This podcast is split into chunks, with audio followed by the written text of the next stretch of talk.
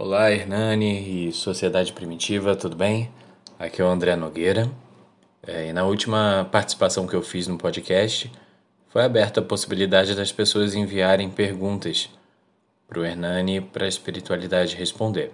O Hernani me encaminhou duas perguntas aqui, sendo que uma delas é endereçada a mim, então eu mesmo respondi. A outra é de resposta dos espíritos, tá? Porém, eu fiz um comentário depois e eu vou ler aqui a resposta e depois eu vou comentar é, para explicar um ponto que está na resposta. É, então vamos lá, eu vou começar por essa. A pergunta é: E aí, Hernani, beleza? Sou do Ceará, tenho 27 anos. Pergunta para os espíritos por que minha vida nada dá certo e por que tenho um certo desgosto por estar tá vivo. Detalhe: minha mãe sempre dizia que eu era a pior desgraça que aconteceu na vida dela. Abraço, Hernani e André. E a resposta é: Infelizmente, saber detalhes pessoais não é algo tão simples. E é isso que eu vou explicar um pouquinho depois, tá? No entanto, talvez o que dizes seja já a resposta. O que as pessoas dizem de nós não tem poder mas como nos sentimos exerce influência sobre o que vivenciamos. Quando ouvimos palavras ruins, acusações, sentimos medo, vergonha, culpa e raiva. Tais sentimentos nos conectam a frequências malignas que nos ligam aos seres inferiores. Dito isso, não culpe sua mãe ou mesmo os seres atraídos a você, pois se não fosse sua mãe, seria outra pessoa. E esses seres são dignos de nosso perdão e apoio, pois o que lhes falta é amor. Mas empenha-te em superar o mal com a prática do bem. Aquele que na guerra se encarrega de cuidar dos doentes não empunha armas que lhe causem dor e culpa, mas se lembra de quantas vidas salvou. Estenda a mão a quem precisa, libere perdão a quem lhe fez mal. Saia mais à rua e veja a luz. Ocupe-se de algo que não seja puramente seu trabalho ou estudo. O seu estado emocional guia sua vida e lhe ajuda a ver as tantas vitórias obtidas que a dor esconde. É, só fazendo então um breve comentário. No início ele é dito que saber detalhes de, é, pessoais né, não é algo tão simples isso se dá porque todo mundo é importante, tá? Então todo mundo tem, é, de alguma forma, registrado isso. Todos os seus, os seus feitos, todas as vidas que teve, tá? Porém, não é dado aos espíritos é, essas informações de forma fácil. Um espírito, só por ser um espírito, ele não pode simplesmente acessar essas informações. Tudo no reino espiritual funciona de acordo com a utilidade daquilo. Então, só é permitido se for útil. Muitas vezes, quando são reveladas coisas de vidas passadas, só faz com que a pessoa se prenda naquele passado, entende? E fique remoendo aquilo. E a gente está aqui na Terra para seguir em frente, não para ficar olhando para trás. Então, muitas vezes essas informações elas não nos fazem bem e, e por isso é, não é autorizado que se tenha essas informações anteriores sobre o que acontece hoje na nossa vida com base no que ocorreu em vidas anteriores, porque nós estamos aqui ainda na Terra para resolvermos os problemas, ou seja, para deixarmos eles no, no passado, né? E termos uma nova oportunidade para seguir em frente. Então, ficar trazendo isso do passado não é útil para a gente. É, eu observei, você mandou uma foto pelo Hernani e na foto você tá num show, não sei, de rock, de punk, não sei. É, punk rock, não sei o que é o show, mas é importante, eu não sei se esse é o caso, e eu não sei com que frequência você vai, mas é importante sempre olhar para os lugares onde nós vamos, tá? Então, quando você for a algum lugar, pense antes sobre esse lugar, se vale a pena ir, é, que tipo de, de atividade acontece lá, se é um lugar de muita intriga, se as pessoas que vão lá são pessoas que estão em conflito, que estão nervosas ou que usam drogas, que vão usar ali naquele momento. Toda essa vibração causada por esses sentimentos e pelas práticas dessas pessoas nos lugares atraem coisas para nós também, tá? E muitas vezes essas energias nos prejudicam. Então vale a pena sempre pensar, eu não sei qual o seu caso específico, mas sempre olhe não só o que você pensa, mas o que pensam as pessoas que te rodeiam e o que há no ar dos lugares que você frequenta, tá bom? A segunda pergunta é... diz assim: Boa noite, Hernani. A minha pergunta é exatamente essa. Pergunta para ele se é normal, no caso, eu sempre ter a sensação de que tem algo me observando. E quando eu olho, não é nada. Mas no meu caso, tenho a sensação que, que tem alguma coisa ou alguma energia me observando. Isso eu sinto há muito tempo. Obrigado pelos seus programas e vida longa à sociedade primitiva. Como ele falou pergunta para ele, então eu mesmo é, respondi essa pergunta, tá? Então vamos lá. É, essa sensação é muito comum, ela pode ser até por, por razões psicológicas, né? Não que você seja maluco, não, tá? Mas é que às vezes, escuro, sozinho, a nossa imaginação vai longe, né? E aí a gente fica mais apreensivo e com receio, e isso nos causa impressões físicas, né? Mas também é muito comum em manifestações espirituais, sim você fala de sentir alguma energia. E essa sensação é bem mais assim voltada, eu diria, para a espiritualidade, né? Existe a mediunidade, tá? Que nada mais é do que uma facilidade que algumas pessoas têm de sentir, ver, enfim, de interagir com o mundo espiritual de alguma forma. E às vezes, por ter um nome assim, mediunidade, parece tipo um superpoder e tal. Mas não é uma coisa rara muita gente tem, e não necessariamente por um propósito, tá? Isso acontece por inúmeros, motivos, até por questões genéticas, porque você vê que muitas vezes o pai, ou a mãe, ou o tio também tem histórias assim. Geralmente, quando você tem é, ver coisas e tal, você sempre tem um irmão que também vê, ou então a mãe, um pai. É, então é meio que hereditário, por assim dizer. Isso fica na nossa família, entende? E nem sempre tem um objetivo na nossa vida, tá? Isso vai de cada um. Se você sentir no seu coração que tem algum objetivo, então procure um, uma instituição religiosa, uma igreja, um centro espírita, qualquer coisa que você se sinta mais confortável, tá? mas não necessariamente por ter essas sensações você precisa fazer isso, tá? É... Bom, as nossas práticas e os nossos pensamentos é que vão atrair os seres que nos rodeiam, tá? Então, se você tem boas práticas é... e bons pensamentos, hum, então você vai atrair bons espíritos, né? E eles não vão ter vontade de te assustar mas os maus espíritos sim. E o único mal que eles podem fazer de fato é esse: é te assustar, te amedrontar. Então, se você se sente apreensivo com isso ou até amedrontado, fique calmo, porque nada vai te acontecer, eles não podem fazer nada a você, tá? O único mal que ele pode te fazer é justamente te causar essa sensação, tá? De impotência, de de não conhecer o que está acontecendo e por isso temer, tá? Então, esse medo é a única coisa negativa que ele pode te causar ali naquele momento. Nesse momento, se você se sentir assim, foque em Deus, sabe? Se coloque em prece do seu jeito. Foque em Deus do jeito que você imagina Deus, tá?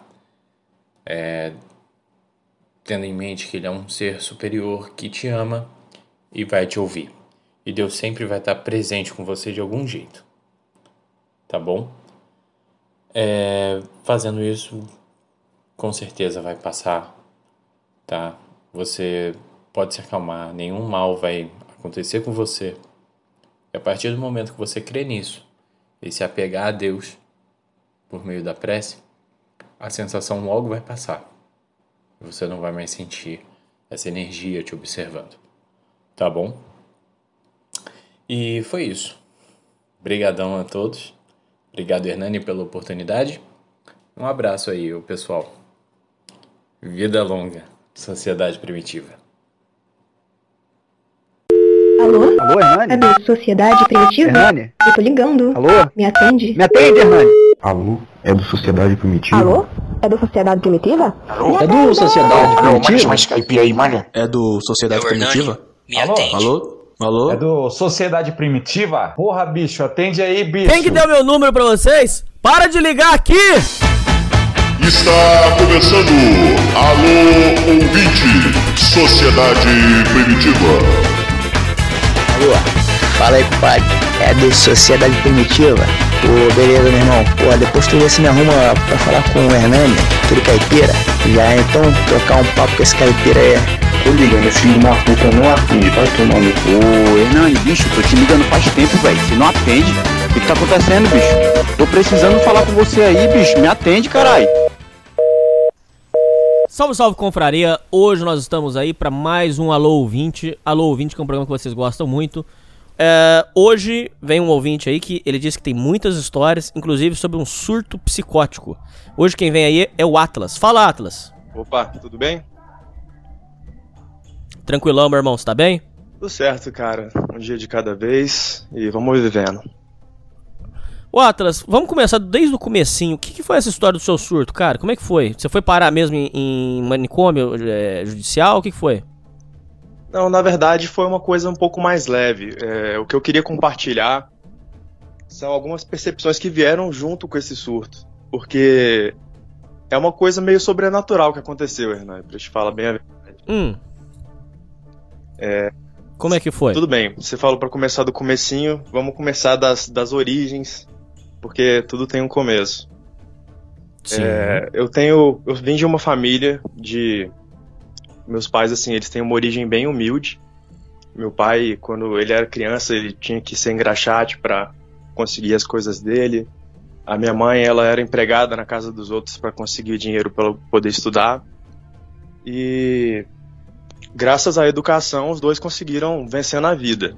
E essas raízes de tentar tipo, valorizar as coisas e tentar fazer a gente. Porque eu tenho duas irmãs mais velhas, então fazer a gente seguir por esse mesmo caminho era, não era bem uma escolha. A gente tinha que fazer isso também, para dar certo. Uhum. E eu não sei se por conta da, da natureza feminina ser mais educada, né? É, elas sempre se deram muito bem, sempre foram ótimas alunas e tal, mas eu era um pouco mais rebelde. E Sei. o tempo foi passando, as minhas notas. Mas, mas pera, pera, pera, pera. Rebelde, mas você chegou a cair na droga? Como é que foi? Então, nesse, nesse momento da, da, da vida, ainda não. Hum. É, era mais uma questão de. Uma, uma, uma sensação muito desconfortável de, de saber que o, o, o meu destino não é meu. Eu tô sendo encaminhado por uma coisa que eu não quero fazer. Certo. É, sem, sem, sem liberdade, sem autonomia, é, simplesmente é, o, o tipo de família assim, que, que não existe diálogo, mas é, eu tinha as coisas na mão, mas isso não supre algumas, algumas necessidades, né, cara? Mas, por exemplo, você deu trabalho. Eu, eu, eu era. Eu, eu dava trabalho no sentido de, tipo, ser desmotivado. Entende? Eu não conseguia ter ânimo para nada. E, e, quando alguém tentava se aproximar de mim para tentar descobrir o que estava acontecendo, eu tinha muita raiva. É, era talvez um mecanismo de defesa, eu era muito novo, não sabia me expressar direito, então acho que aconteceu isso. Certo. É, problema na escola, você deu muito, briga, é, chamar seus pais, como é que foi? Não, é, é mas é, nunca, nunca tive problema com colegas nem nada, não. Sempre fui uma pessoa bem educada. O meu problema era com a questão do estudo em si. Você entende o que eu quero dizer?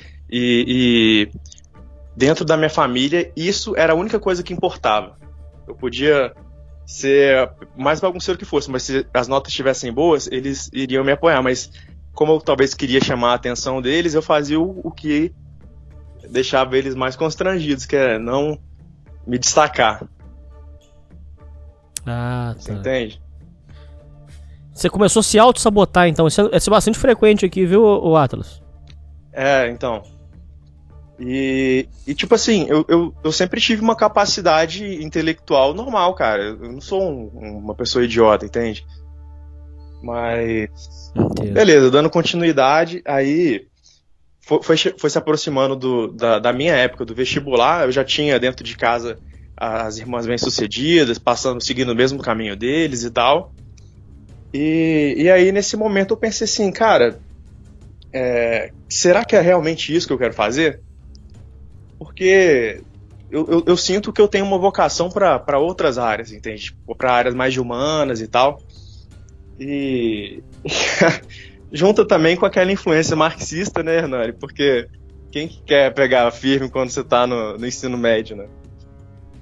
Você sofreu, sofreu doutrinação? Ah, demais, cara. Eu era, eu, eu era bem esquerdista. Socialismo é bom, essas coisas. Eu sei como é que é. Eu passei por isso. É. E, e os professores de história que eu tive, assim, eram, eram caras muito carismáticos eram caras descolados e que saíam pra gente no final da aula, até tomar uma cerveja. E, e isso foi entrando na, na minha cabeça, cara. Hum. E aí é, eu tive uma conversa séria que quando, quando eu apresentei, quando eu sugeri que eu queria fazer um curso de humanas, eu virei motivo de chacota dentro da minha família. Ah, eles desmotivaram você? Como é que foi? E isso veio principalmente do meu pai, entende? Tipo, é, eu já tava, já tinha tomado um pau no vestibular, não tinha conseguido passar, é, já tava na minha segunda tentativa, sem perspectiva, porque assim, eu também não, não estudava o suficiente para passar na, na área que era mais concorrida. E aí, até que chegou um momento em que as minhas irmãs falaram assim: olha, se você acha que isso é melhor para você, vai em frente, eu acho que é mais seu perfil mesmo e tal. A minha mãe também falou: olha, por mim você, você sabe que tudo tem consequências, mercado de trabalho, você tem que se, se virar nisso aí. É, pensa com calma. E meu pai falando: não, você, simplesmente você não vai fazer, você vai seguir o que a gente está pedindo aqui, é, é, é, o nosso plano.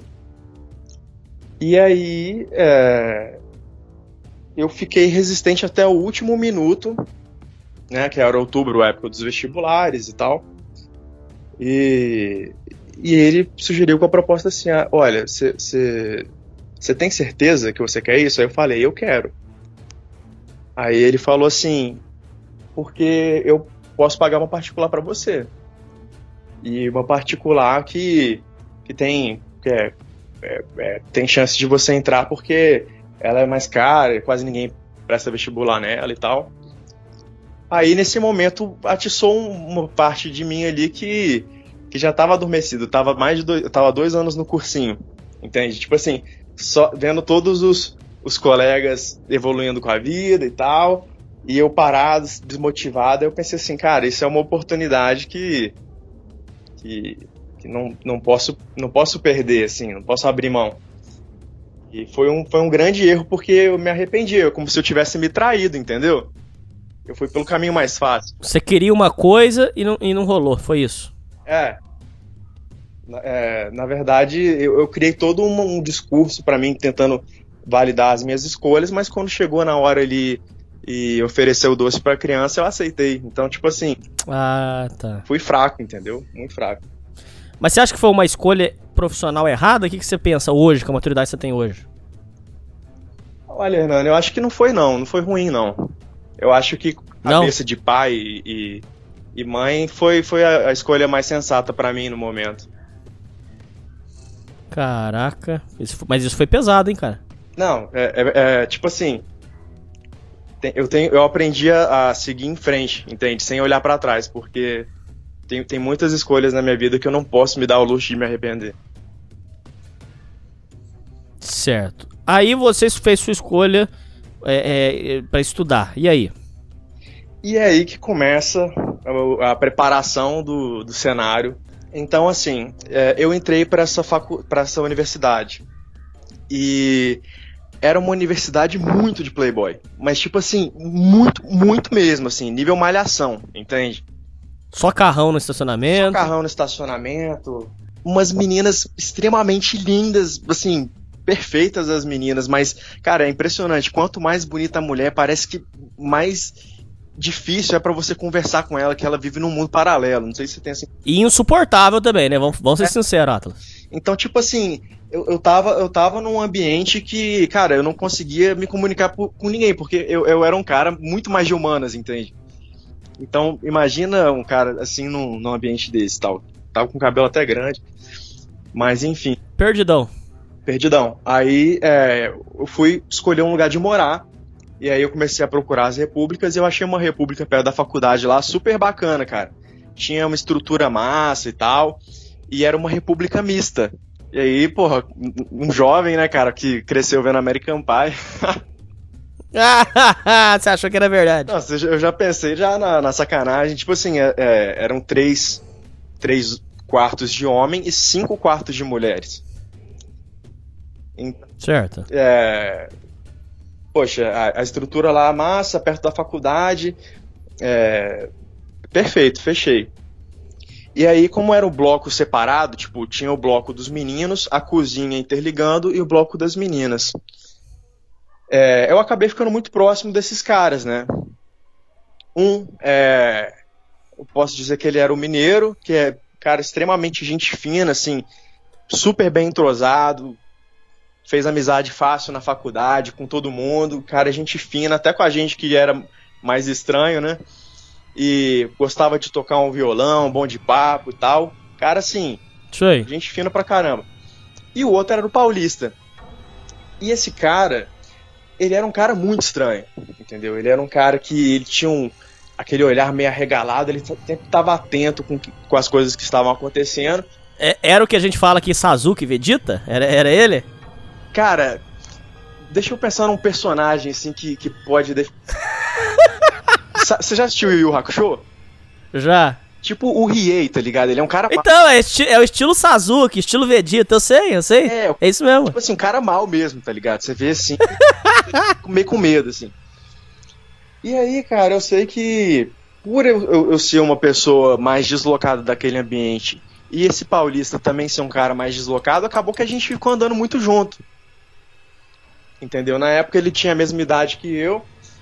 E aí, é... assim, o, o nosso papo basicamente era conversar sobre como a gente não conseguia se adaptar naquele lugar. E, e- e acabou que com o tempo a gente foi conversando, foi batendo papo. E eu fui vendo que esse cara, ele tinha umas ideias meio estranhas. Entende? Porque logo quando a gente entrou na República, é natural os homens se reunir num lugar e conversar sobre as mulheres. Certo. E a gente começou a bater papo, tipo assim, ah, quem que você achou mais bonita aqui da República? Ah, eu achei a Carolzinha, ah, eu achei a Luana. Aí de repente, Paulista solta, pô, me deu uma vontade de, não sei se eu posso falar essa palavra, tipo, abusar sexualmente. Que isso, rapaz? República. Ele falou isso, cara, a gente nem se conhecia, o cara, a primeira coisa que ele falou foi essa. Você tá. Ah, isso é brincadeira sua, Atlas. Fala sério. Sério, sério. Ele mandou essa, cara? A gente olhou com uma cara de espanto pra ele, tipo assim, bicho, o que, que você tá falando? Ele, ué, deu vontade de abusar dela assim, botar lá e tal. Aí a gente começou, tipo assim, a ficar sem, sem noção, né?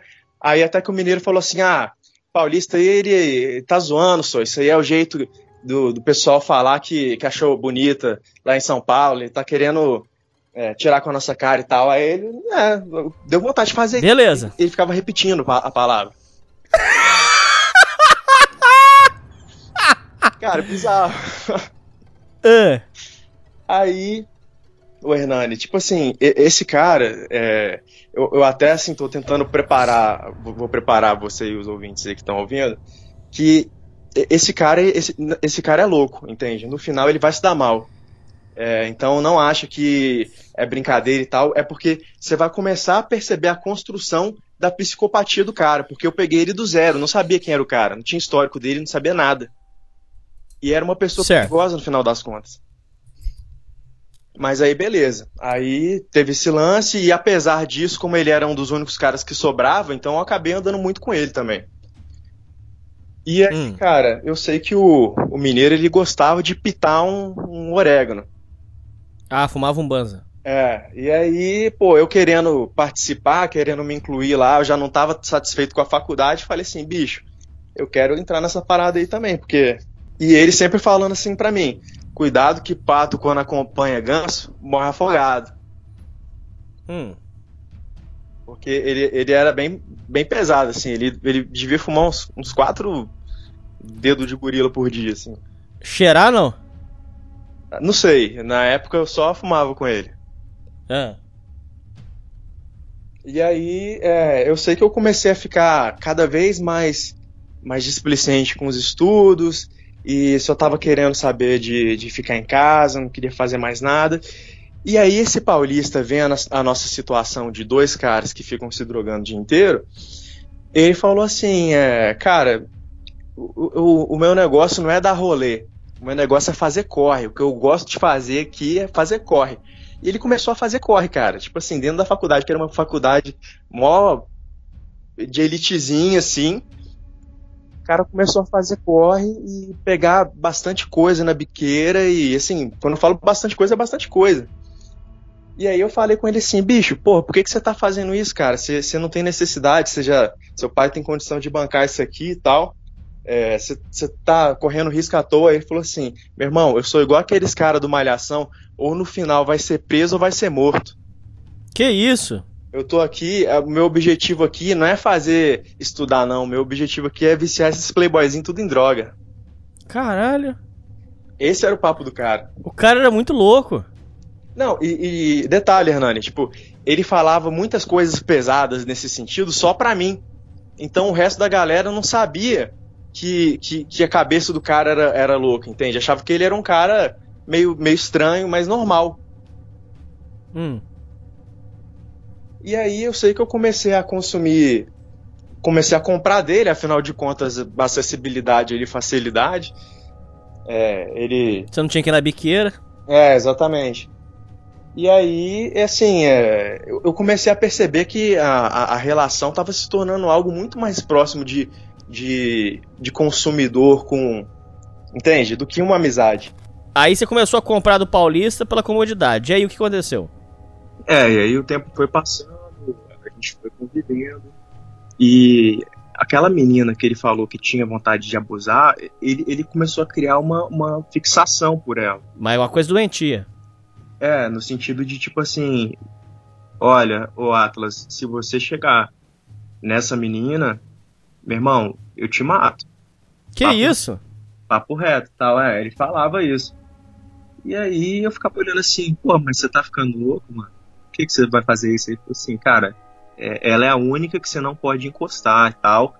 E vinha com uns papos meio estranhos assim, mas aí eu falava, não, foda-se, beleza. É, e, e a partir disso a gente, assim, a gente convivia bastante, eu ficava jogando muito videogame com ele no quarto dele, ele comprou um PS4 com, com o dinheiro que ele fazia lá, a gente ficava jogando videogame. Então realmente entrava uma grana violenta. Entrava, cara.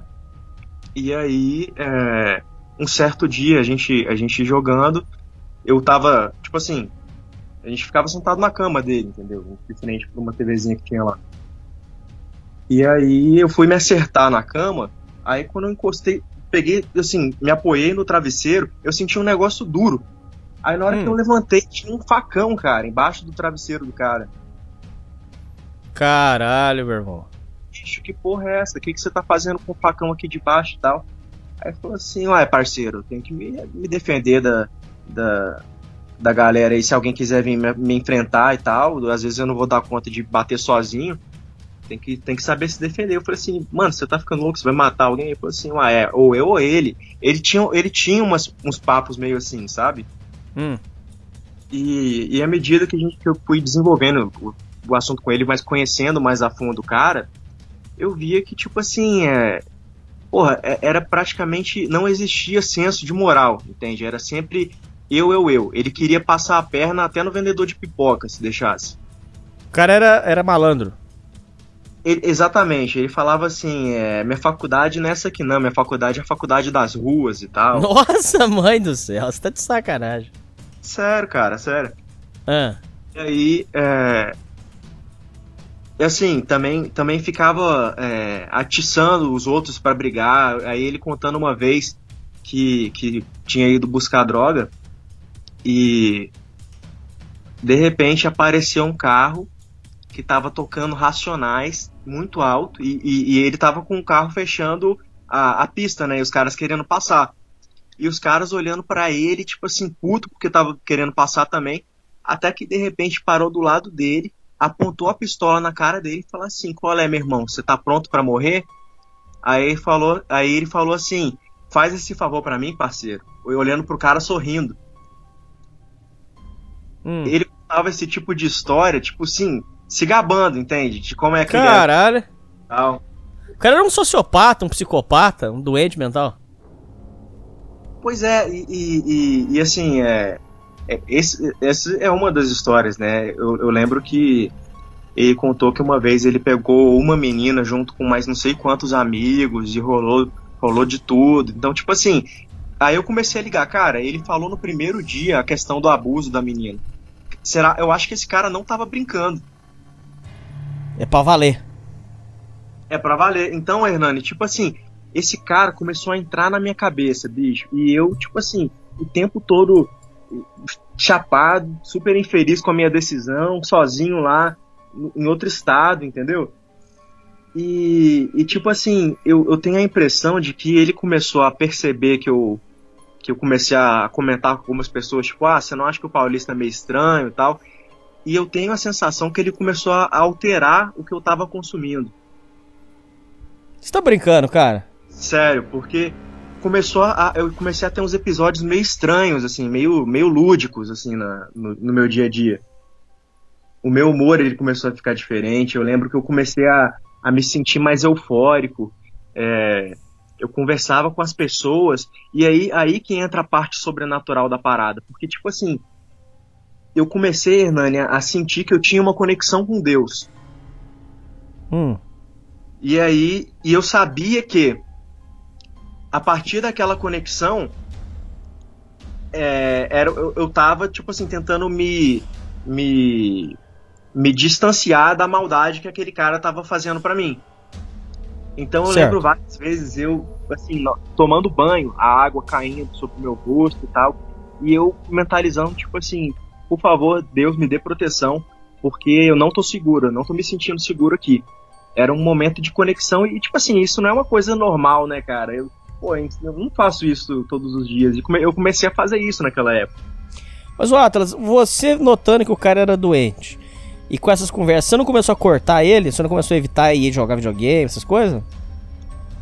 pois é comecei e nesse momento que eu comecei a cortar ele e, e me afastar eu senti que ele mudou a relação comigo e ele começou a tipo assim é, tentar entender o que estava acontecendo. E o divisor de águas Hernani foi o seguinte.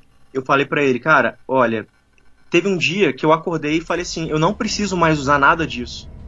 Entende? Cara eu Hum. vou aproveitar essa oportunidade eu tô bem é, vou vou levar esses estudos a sérios afinal de contas é, eu tô aqui pra isso. E aí eu tive um papo com ele e falei assim, Paulista, o negócio é o seguinte, é, eu, eu quero eu quero que você entenda que eu vou continuar sendo seu amigo, mas a partir de agora eu não compro mais nada seu, beleza? Porque eu acho que a gente tem que aproveitar. Eu falei essas coisas que eu acabei de falar pra ele, tem que aproveitar a oportunidade. Seus pais estão ralando pra você estar aqui, meus também. Então, tipo assim, não, não vamos ficar dando bobeira. E esse cara, ele, tipo assim, ele engoliu seco. Eu senti que ele ficou muito puto. E ele simplesmente assim, não, beleza, uma escolha sua tal, tá de boa, tá de boa. Mas eu sabia que, porra, o, o cara. não tava de boa. o desse maluco aí tá de boa? Não tá. E aí, é, eu passei a. passei uma semana, cara, sem, tipo, usar nada, entende? Só que eu ainda tava sobre um efeito meio, meio estranho de, de euforia. Certo. Que, que a gente pode chamar até de, de repente, eu tava em estado de mania, né? Porque o, muito surto psicótico, você passa por uma mania antes de entrar no surto psicótico, que é esse estado de felicidade. Deixa eu só dar uma pausa. Você acha que ele colocou o que na sua droga? Você acha que ele colocou pó? O que, que foi? Crack? O que, que foi? Cara, eu não duvido de nada. Eu não sei, porque eu nunca, nunca, é, nunca cheirei pó, nunca fumei crack. Mas, tipo assim, eu sei que até maconha vencida ele já deu pra gente. Uma vez a gente abriu a, a portinha que ele guardava os negócios lá, cara, tava tudo mofado, entendeu? E a gente tava fumando aquela merda. Nossa, mas isso aí é risco de vida, você sabe, né? pois é. Ah, aí, beleza. Aí você ficou uma semana ainda sob o efeito. E aí? Eu fiquei sobre esse efeito e, assim, é... Na minha cabeça, eu, eu, eu sou muito idiota, porque, tipo assim, eu, como eu tava nessa conexão com Deus e achando que eu tinha que ser um instrumento ali para tentar difundir a bondade e tal, eu comecei a tentar, tipo, salvar o cara, entendeu? Ah, não, você não fez isso, Atlas, pelo amor de Deus. Eu não tava bem, cara, eu não tava bem, eu, eu tava achando que eu tinha superpoder, que eu era o Goku, sei lá. E fui bater papo com o cara. Ah, meu Deus do céu. E, bicho, você é, tem que aproveitar aí. Ele tinha uma namoradinha que, que morava lá em São Paulo e de vez em quando ia visitar ele. Falava assim, cara, você tem que tentar proporcionar um futuro, tipo assim, apelando para essa questão né, mais tradicional aí. É, a, aproveita essa oportunidade, vamos nas aulas e tal, vou com você, vamos fazer direito essa parada aí e tal. E aí o cara começou a, tipo assim, sumir. Ele viu que eu tava enchendo o saco dele e ele se sentiu desrespeitado, entende? E porque eu comecei a falar essas coisas para ele na frente de outras pessoas também, para tipo assim, tentar Ah, meu Deus do céu. É, cara, olha, olha que imbecil eu tava sendo, né? Você Aí... podia ter sido assassinado, Atlas. Pelo amor de Deus, Não, cara. Cara, vai ouvir essa história. Atlas, eu tô desesperado daqui, cara. Pelo amor de Deus. Ah. Ô, ô, Hernani, aí eu sei que um belo dia, de repente, ele voltou a falar comigo. E aí, Atlas, beleza e tal? Aí eu falei assim, ei, tudo bem? Aí eu falei assim, o que, que você tá indo fazer? Aí eu falei, ah, eu, eu tô indo pra academia agora. Eu vou malhar. Detalhe, Hernani, nessa semana que eu fiquei é, eufórico, cara, eu tava comendo tudo certinho, eu tava é, me exercitando e tal. E aí eu sei que eu, ele falou assim, ah, então eu vou na academia com você. E ele nem gostava de academia. Eu falei, eu falei assim, não, pô, que bom, então vambora, tal. Aí a gente foi e eu fui pregando Jesus para ele no caminho inteiro, né, falando de Deus e tal. E cara, eu nem sou religioso, entendeu? Nem sou religioso, eu tava realmente alterado. Certo. E aí é, a gente chegou na academia, na, na hora que a gente tava indo na academia, na hora que a gente tava passando na rua assim, no determinado ponto da rua, bum! Eu ouvi um foguete. Aí eu dei aquela assustada e ele nem tremeu, cara. Ele falou assim: "E o que que foi, parceira? Você por que, que você tá assustada? Eu falei assim, ai, mano, porque você sabe que em quebrada, assim, o que, que significa o foguete, né? Aí ele falou, ai, mas você tá preocupado porque você tá comigo. Eu já conheço os caras do movimento e tal. Aí eu falei assim, ah, então não, não tô preocupado com isso não, mano. Eu só tô atento no que pode estar acontecendo. Aí eu achei muito esquisita essa situação. Hum. E a gente foi pra academia. Na hora que a gente chegou lá, o cara nem pisou, ele já falou assim, ah, você quer saber de uma coisa? Desisti, não vou mais não. Eu falei assim, ah, por que não? É, não sei, deu preguiça, eu acho que eu vou dormir. E voltou. Aí eu achei aquilo esquisito. Hum. Aí na volta, Hernani, quando eu passei pelo mesmo lugar, Bum! Eu ouvi um outro foguete. Aí eu pensei assim, caralho, se eles me viram ir, agora estão me vendo voltar. Eu vou ficar atento pro que tiver acontecendo em volta. Hernani, foi o foguete estourar que apareceu um cara do outro lado da rua e começou a me acompanhar, do outro lado da rua. Sei. E eu olhando pra esse cara, tipo assim, bicho, o que, que que tá acontecendo? Parece que é uma ação coordenada, né? Aí eu falei assim, eu pensei, se, se acontecer mais alguma coisa, não é mera coincidência. Na hora que eu olhei para frente, Hernani, um carro que estava parado na rua ele deu ré e me fechou na calçada. E o cara que tava dentro do carro, ele tava com o olho extremamente vermelho e ele bateu o olho em mim, ele ficou me olhando. Na hora que eu olhei pro, pro, pro lado para ver o cara que tava do outro lado da rua, ele tava atravessando a rua. Aí eu pensei, pronto, sequestro. O cara vai me empurrar. Ai, ai, ai. E tô fudido. A sorte é que, como eu percebi isso antes, eu não tava distraído, eu consegui ter tempo de reação, então eu corri. Eu Hum. corri até o, o local mais próximo que tinha gente e tava assim, naquela adrenalina, desesperado. Eu falei assim: Olha, eu acho que eu quase fui assaltado agora e tal, mas sabendo que, que tinha sido uma, uma espécie de tentativa de sequestro. Aí eu, eu tô com medo de voltar pra casa e tal. E aí o cara falou assim: Não, fica tranquilo, daqui a pouco vai aparecer um segurança aqui da universidade e você pede pra ele te acompanhar. E aí, Hernani, eu mentalizando Deus, né? Porque eu tava, tipo assim, pedindo proteção divina. De repente apareceu uma viatura da polícia, cara. Foi tipo assim, eu pensar em Deus me protege, a viatura da polícia aparece. Sei. São as coincidências meio estranhas que estão acontecendo agora, mas não dá pra saber até que ponto é da minha cabeça, até que ponto é um surto. Enfim, só vai acompanhando a história. Aí eu vi a viatura da polícia, eu pedi pra parar o policial. Aí o cara falou assim, é, o que que foi, amigo? Aí eu falei, olha, eu acho que eu quase fui assaltado agora, eu tô com medo de voltar pra casa, eu moro aqui perto, tem como você me deixar na na, na minha casa? Aí ele falou assim, você é da onde? Aí eu falei, aí ele falou assim, "Ih, parceiro, fique esperto que aqui daqui a pouco se dá bobeira, você vira estatística. Acontece. Aí, cara, eu sei que o policial me acompanhou, me deixou na porta de casa. E na hora que eu entrei, eu fui conferir se a, se a, se a menina, por alguma razão, eu pensei assim, cara, eu vou atrás dessa menina pra ver se ela tá bem. A menina tava bem, e aí eu comecei a, a tipo assim, desabafar tudo que eu vinha vivendo nos últimos tempos pra ela. E ela, ela, ela não acreditou, porque é só, é só eu que, que acompanhei a, a, a trajetória desse cara, entende? Hum.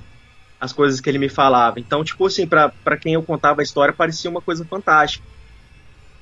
E Sei. aí, Hernani, é, eu, sim, eu vi, e isso que eu tô te falando é, é- faz parte do quadro, né?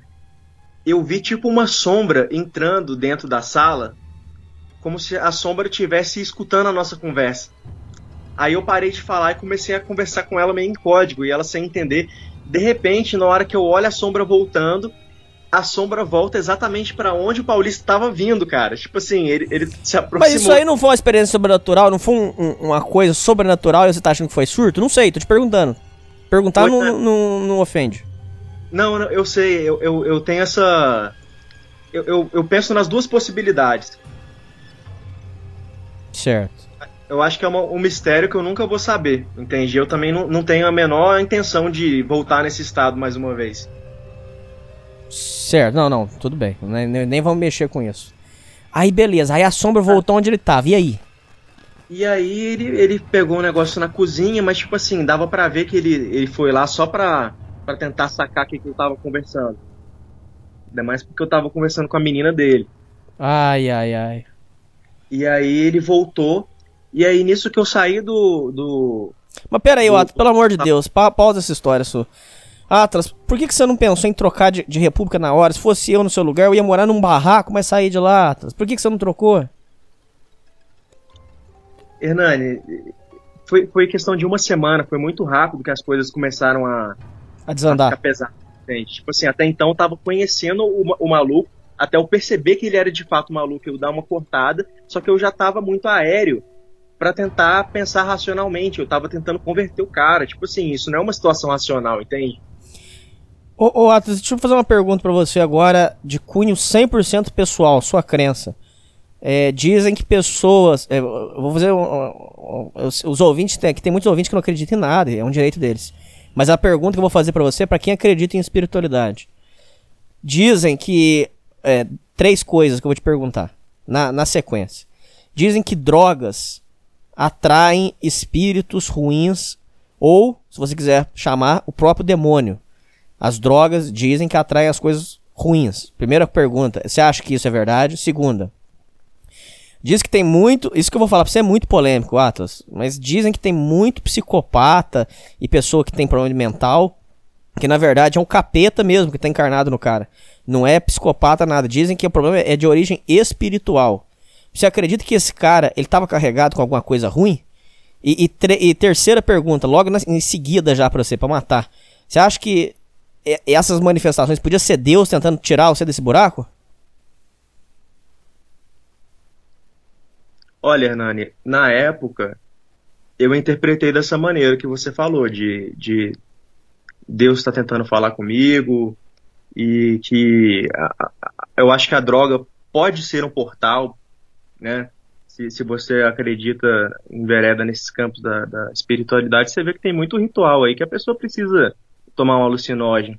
Então, Sim. tipo assim, tem algum sentido, né? Eu, eu não sou um grande conhecedor de, de teologia e de, de rituais nem nada, mas há quem acredite, entende? Eu, eu, não vou te, eu não vou te dar certeza em nenhuma dessas, dessas afirmações, Hernani. A minha crença hoje, cara, é de tipo assim, eu quero que a vida acabe o mais rápido possível, entende? Eu só quero passar por ela, sem acreditar em nada, sem me agarrar em nada, eu só quero viver para mim, entende? Porque como eu te disse, eu passei por muita coisa que já me fez mudar o olhar várias vezes ao longo da vida.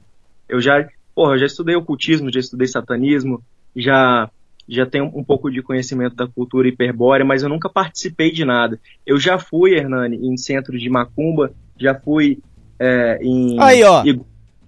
Não foi isso aí que abriu um portal para coisa ruim na sua vida? Não sei, tô te perguntando.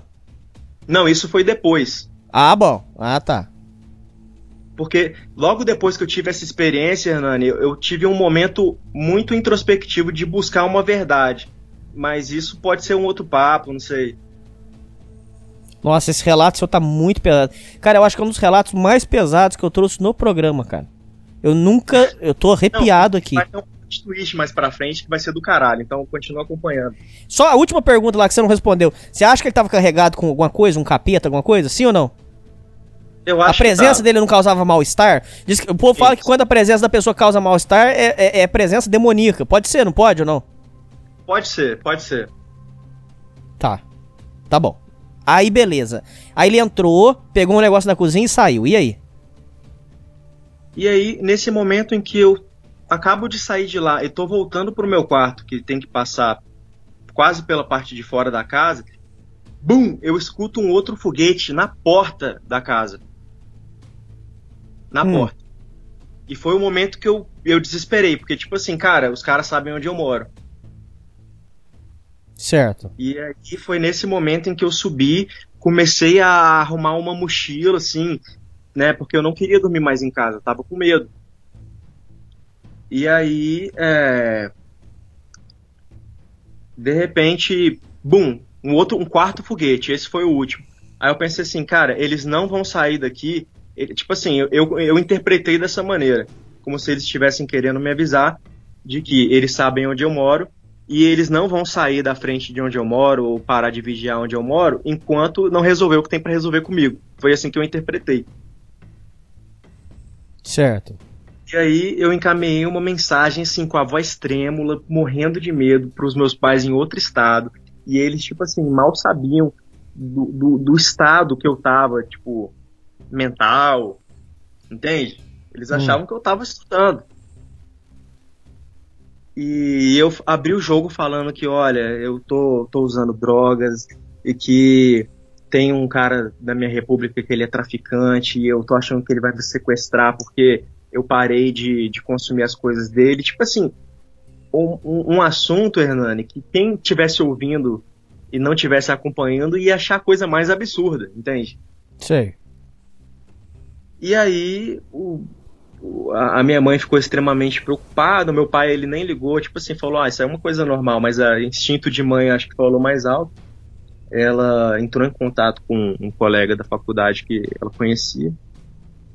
E, e ele veio até a minha casa para me buscar para eu dormir na casa dele. E no outro dia eu já voltar para minha casa no outro estado.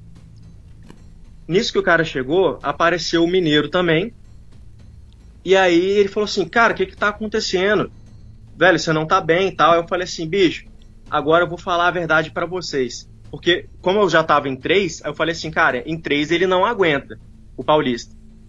Hum. Então eu vou, eu vou lá bater na porta do quarto dele e mandar um papo para ele. E comecei a bater, comecei a bater, e ninguém tinha visto ele durante o dia, ninguém sabia de nada dele. Aí eu pensei assim, cara, que conveniente o cara sumir é, no dia que eu possivelmente seria sequestrado, entende? Certo. Aí eu comecei a bater na porta do quarto dele e, e, e ele saiu com uma cara de sono, assim, tipo assim, mas, cara, dava pra ver que era fingimento. Aí eu falei assim, bicho, você é um covarde, apontando o dedo na cara dele, você é um covarde, você tentou me ferrar, cara, eu fui honesto com você, eu tentei te ajudar, e você me, me tratou dessa maneira, botando gente pra ir atrás de mim e tal. Aí ele fazendo uma cara de cínico, e tipo assim, o, o, o mineiro e esse meu outro amigo não entendendo nada, falando assim, ô, ô Atlas, você tá doido, para com isso, deixa o cara, o cara tá dormindo aí, o cara é tranquilo e tal. Aí eu falei assim, cara, vocês não sabem, vocês não sabem. O cara tem faca dentro do quarto dele, vocês não sabem o papo que esse cara fala comigo, esse cara é doente e tal. Comecei a, a- a falar tudo, né? E aí. Atlas do é, céu, você é louco, cara. é, é, ele, ele fazendo uma cara assim, olha, eu acho que. Falando assim, olha, Atlas, eu acho que você não tá bem, não, cara. Eu acho que você não tá bem, não. Você tá- tem que parar de fumar maconha, hein? Você tem que- tipo assim, ainda abusando, porque um nível de cinismo, cara. Sei. Aí eu falei assim, ó, você quer saber de uma coisa? Pra mim, acabou a, a amizade um- que um dia eu já te considerei. A partir de agora, mano, eu não quero olhar mais na sua cara. Tô indo embora. E aí eu fui. É, aí eu fui acompanhado, como se eu estivesse sendo escoltado por esses dois amigos. E, e eu sentindo assim que eu tava sendo perseguido, muito medo e tal. E aí, cara, acabou que eu dormi na casa desse meu colega. No outro dia eu já voltei pro meu estado. E a primeira coisa que eu fiz foi ir direto pro psiquiatra e contei a história inteira pro psiquiatra. E o Certo. psiquiatra percebeu que eu tava muito, muito agitado e tal. Ele me deu um antipsicótico. Eu tratei por um tempo. E, e- e eu fui voltando ao normal aos, aos poucos. Mas eu tive algum- algumas crises assim de, de surto durante esse período de, de retratamento. Por exemplo, quando eu passava por um carro e a placa do carro tinha M, eu logo associava ao movimento, entende? Hum. Ele fazia parte. Então comecei a achar que todos os carros que tinham M na placa eram do movimento e estavam me perseguindo. Isso é toque, ele né? conseguiu esquematizar para os caras me perseguirem no outro estado. Então, tipo assim, Hernani, minha cabeça, bicho, minha cabeça ficou toda ferrada, cara. É, até eu conseguir voltar mais ou menos no eixo. Entende? Caralho, irmão. E como é que você fazia pra ir pra aula, cara? Não, aí eu fiquei ó, praticamente um mês é, dentro da. Na, na minha casa, né, junto com os meus pais. E eu, eu peguei um atestado do psiquiatra. A única coisa que eu fiz foi voltar para fazer as provas. E, cara, eu, eu voltei para a faculdade. Tipo assim, meu pai teve que me acompanhar. Meu pai ele tinha que praticamente entrar na sala comigo, ficar sentado lá esperando eu fazer. Uma coisa extremamente humilhante, cara. Mas pera aí, você tomou uma catracada dos pais ou não? Não, no começo eu, eu simplesmente tomei uma indiferença. Assim, Hum. ninguém, ninguém falou nada, só, só era aquele gosto amargo de decepção. Sei. Mas. É, muita, muita preocupação, porque, bicho, o, meu, o, o meu estado, assim, a maneira que eu falava, a maneira que meu, meu, meu olho estava aberto, entende? Era uma coisa que dava, dava medo. É, é igual esses cracudos, assim, que estão delirando. Sei. E aí, então, tipo assim, eu vou avançar no tempo aqui. Eu, eu acabei trancando a minha faculdade, é, o cara continuou lá, e eis que eu fico, eu fico sabendo que ele foi expulso da República. Aí eu perguntei a razão, ah, mas por que, que ele foi expulso da República? Aí falaram que um dia ele estava muito louco, ele simplesmente começou a bater na porta daquela menina, que ele era louco, e Hum. começou a falar assim: abre essa porta que eu vou te estu que eu vou abusar de você. Hum. Completamente alucinado. Aí E botaram ele ele pra fora. E aí botaram ele pra fora. Então, tipo assim, por aí o pessoal já, já teve uma noção que o cara não era normal. Mas aí, Hernani, o tempo passou. É, eu não voltei a estudar, eu comecei a trabalhar. É, eu entrei. Eu, eu, trabalhei um tempo como telemarketing, depois eu trabalhei um tempo no estoque, carregando caixa. Mas pera, é, tem que dar uma pausa na sua história. Aí a cabeça já tava 100% normal. Não, eu fui, porra, tava, tava meio ruim, eu tava fazendo terapia, tomando remédio, tipo assim, eu, eu, eu não quis voltar pra, pra faculdade, mas ao mesmo tempo também eu não podia ficar parado, então eu comecei a, a tentar me ressocializar, entendeu? Sei. E trabalhei de office boy e tal, até que passou um tempo, aí eu, eu já tava me sentindo melhor e, e, fiz uma prova de transferência e consegui transferir para outra faculdade. Fazendo esse mesmo curso, né? É, meio. Eu não queria fazer. Aí, é, o Hernani, tipo assim, entrei numa sala nova, cidade nova, tudo novo, porra, tendo uma dificuldade do caralho para conseguir pegar as informações, já, já, já meio traumatizado e tal. Eu, eu tava muito infeliz, entendeu? Tomando remédio, é, não estava conseguindo me adaptar direito e, e, eu comecei a ficar numa constante assim de desânimo de poxa, por que que minha vida tomou esse rumo? O que que teria acontecido se eu tivesse feito a, a minha escolha lá atrás, fazer o que eu queria? Agora já já tô ficando, já tô velho já para voltar atrás. E eu comecei a ter uns pensamentos assim de tentar acabar com a situação toda, né, cara? De tentar tipo assim realmente de tipo assim encerrar minha vida, entende? mas então, pera aí, você vai me perdoar voltar no assunto, mas você não acha que foi uma cagada o seu pai dar pitaco na sua vida profissional? Olha a cagada que aconteceu. Era melhor você ter feito o que você queria e acabou. É. E foda, o foda é não ter o apoio, né, cara? Tipo assim, eu nunca fui uma pessoa de muitos amigos. É, tudo que eu tenho é uma família que sempre prestigiou muito mais o resultado do que as ações. Então, tipo assim, é, eu sempre fui meio que a ovelha negra, entendeu? Sei. E, e, sempre fui atormentado por isso. Eu sabia que às vezes ia ser até. Enfim, queria acabar com esse sofrimento. E um dia eu separei os remédios que eu tomava, eu ia fazer uma tentativa, Hernani. Aí, cara, esse dia para mim é extremamente emblemático. Porque eu fui no, no psicanalista que eu tava fazendo análise e eu cheguei para ele e falei assim: olha, eu tô querendo acabar com a minha vida. E tal, não tô feliz tal. Sabe o que, que o cara falou para mim, Hernani? Hum. Ele falou assim: então vai. Para de ficar falando e toma uma atitude, então. Você quer tô acabar brincando. com a sua vida? Termina logo com isso. Porque quem, quem realmente quer fazer as coisas não fica anunciando para todo mundo, não. Mas cara Hernani, é louco. Eu, eu simplesmente, cara, eu fiquei olhando para aquilo, tipo, cara, eu não tenho mais ninguém que eu possa contar. Beleza. Levantei no meio da consulta do cara, falei assim, obrigado. Eu tinha até uma prova no, no, no dia seguinte. Bicho, eu rasguei os resumos que eu tava com eles na mão, deixei na porta do cara e fui para casa. E eu fui com um pensamento assim: se alguma coisa não acontecer até meia-noite, eu vou, eu vou pôr um fim nisso aqui já já não tinha amigo, já não tinha, porra, não tinha perspectiva para nada, cara. Aí na hora que eu cheguei em casa, tomei um banho e o tempo foi passando e eu separei os remedinhos lá que eu ia tomar. Eu já tinha estudado, tava tudo certo, cara. O, o efeito, né? De repente, eu recebo uma mensagem do meu amigo que eu fiquei na casa dele depois do, do, do acontecido, falando assim: Atlas, você tá sabendo do que aconteceu? Aí eu falei assim: opa, o que aconteceu? Ele me enviou, Hernani, fotos da namorada do Paulista morta, totalmente espancada. Você tá brincando, e, Atlas? Assim, Paulista acabou de matar a namorada dele tá passando no jornal, liga a televisão. As imagens mostram o carro chegando a um posto de gasolina na noite desta segunda-feira. O motorista pede ajuda a um frentista e tenta ajeitar a passageira. Outros funcionários se aproximam. O rapaz desce do veículo, fala ao telefone e parece nervoso. A cena atrai curiosos. Desse ângulo, é possível ver uma mulher que está sentada e não se move.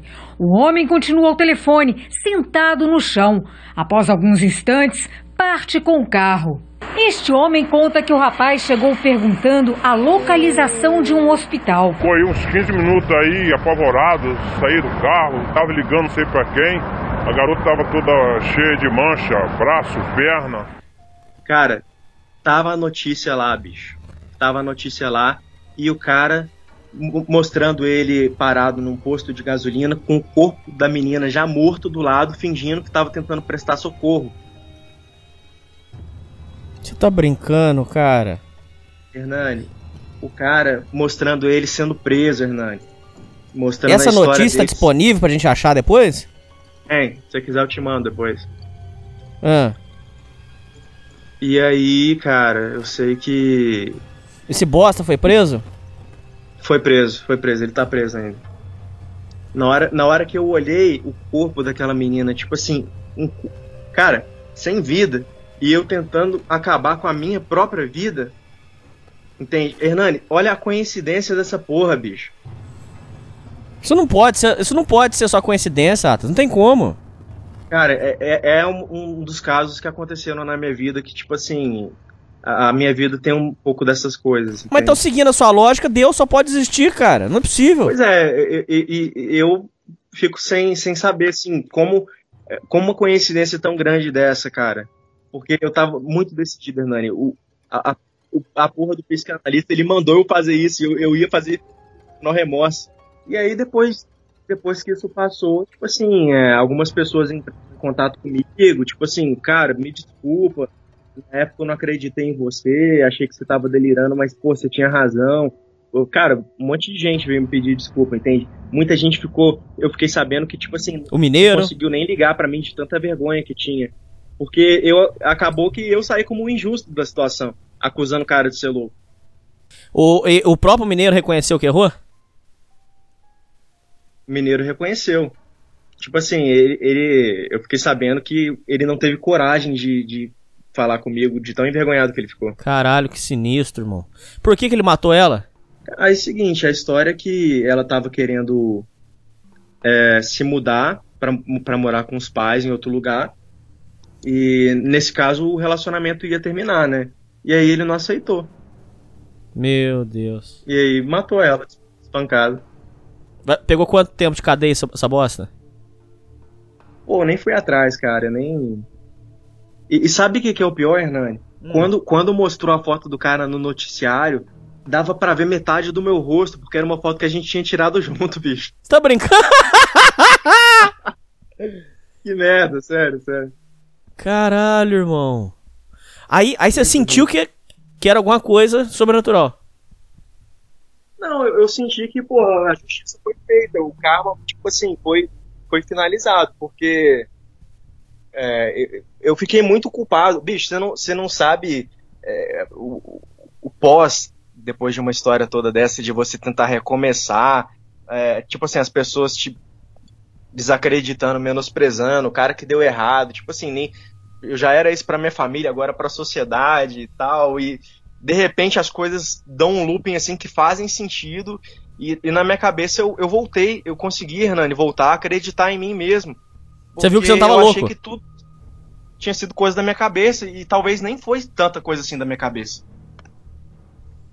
Que sinistro, cara.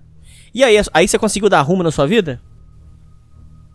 Porra, demais. Tipo assim, aí tem, eu tenho, eu tenho outras histórias pesadas que vieram depois, mas assim, aparentemente minha vida tá seguindo um bom caminho, sim. Voltou pros estudos?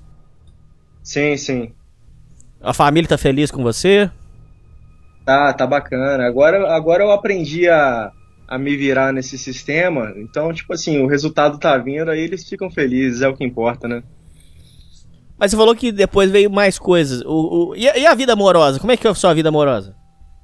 É, garota, é exatamente isso aí. Aí a gente tem que gravar um outro podcast. Ah, por hoje você vai deixar ele na vontade, Atlas? Pô. é uma longa história. Só pra, só pra não deixar os ouvintes na, na, curiosidade, aí depois que aconteceu isso, É, aí você conseguiu se livrar daquele, daquela confusão mental? Como é que foi? Ou foi um processo?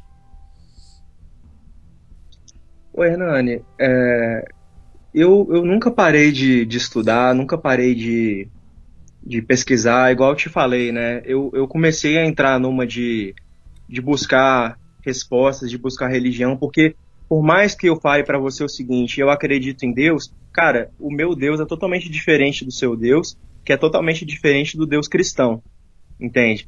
Afinal de contas, o que é Deus? Entende? A gente consegue definir Deus? Talvez exista algo, algo, mas por que, que a gente precisa de limitar esse algo a uma palavra, uma definição? Simplesmente as coisas são como elas são, simplesmente é.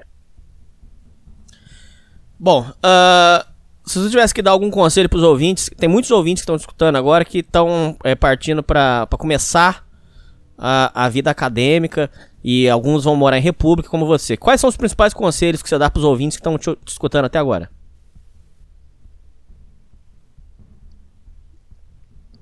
Cara,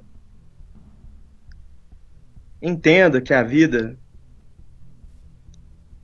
ela não é feita só do que a gente quer. A gente necessita de, de, de bens materiais, precisa de dinheiro para poder ter uma vida digna e realizar os sonhos. Se você é uma pessoa que não bota bens materiais em primeiro lugar, faça laços com pessoas boas, faça laços com pessoas bacanas. Nunca deixe de, de acreditar em você, acreditar o que você espera do melhor da vida, tipo assim, corre atrás. Mas seja pé no chão o suficiente para saber que um dia você vai ter 60 anos e o seu dinheiro que vai te sustentar. E você vai, às vezes, estar cansado, às vezes você vai ter um câncer. Porra, você tem que se preparar. Eu acho que. Por que, que o, o Batman é o único super-herói que, que consegue dar pau em todo mundo? Porque ele se prepara, cara. Entendi.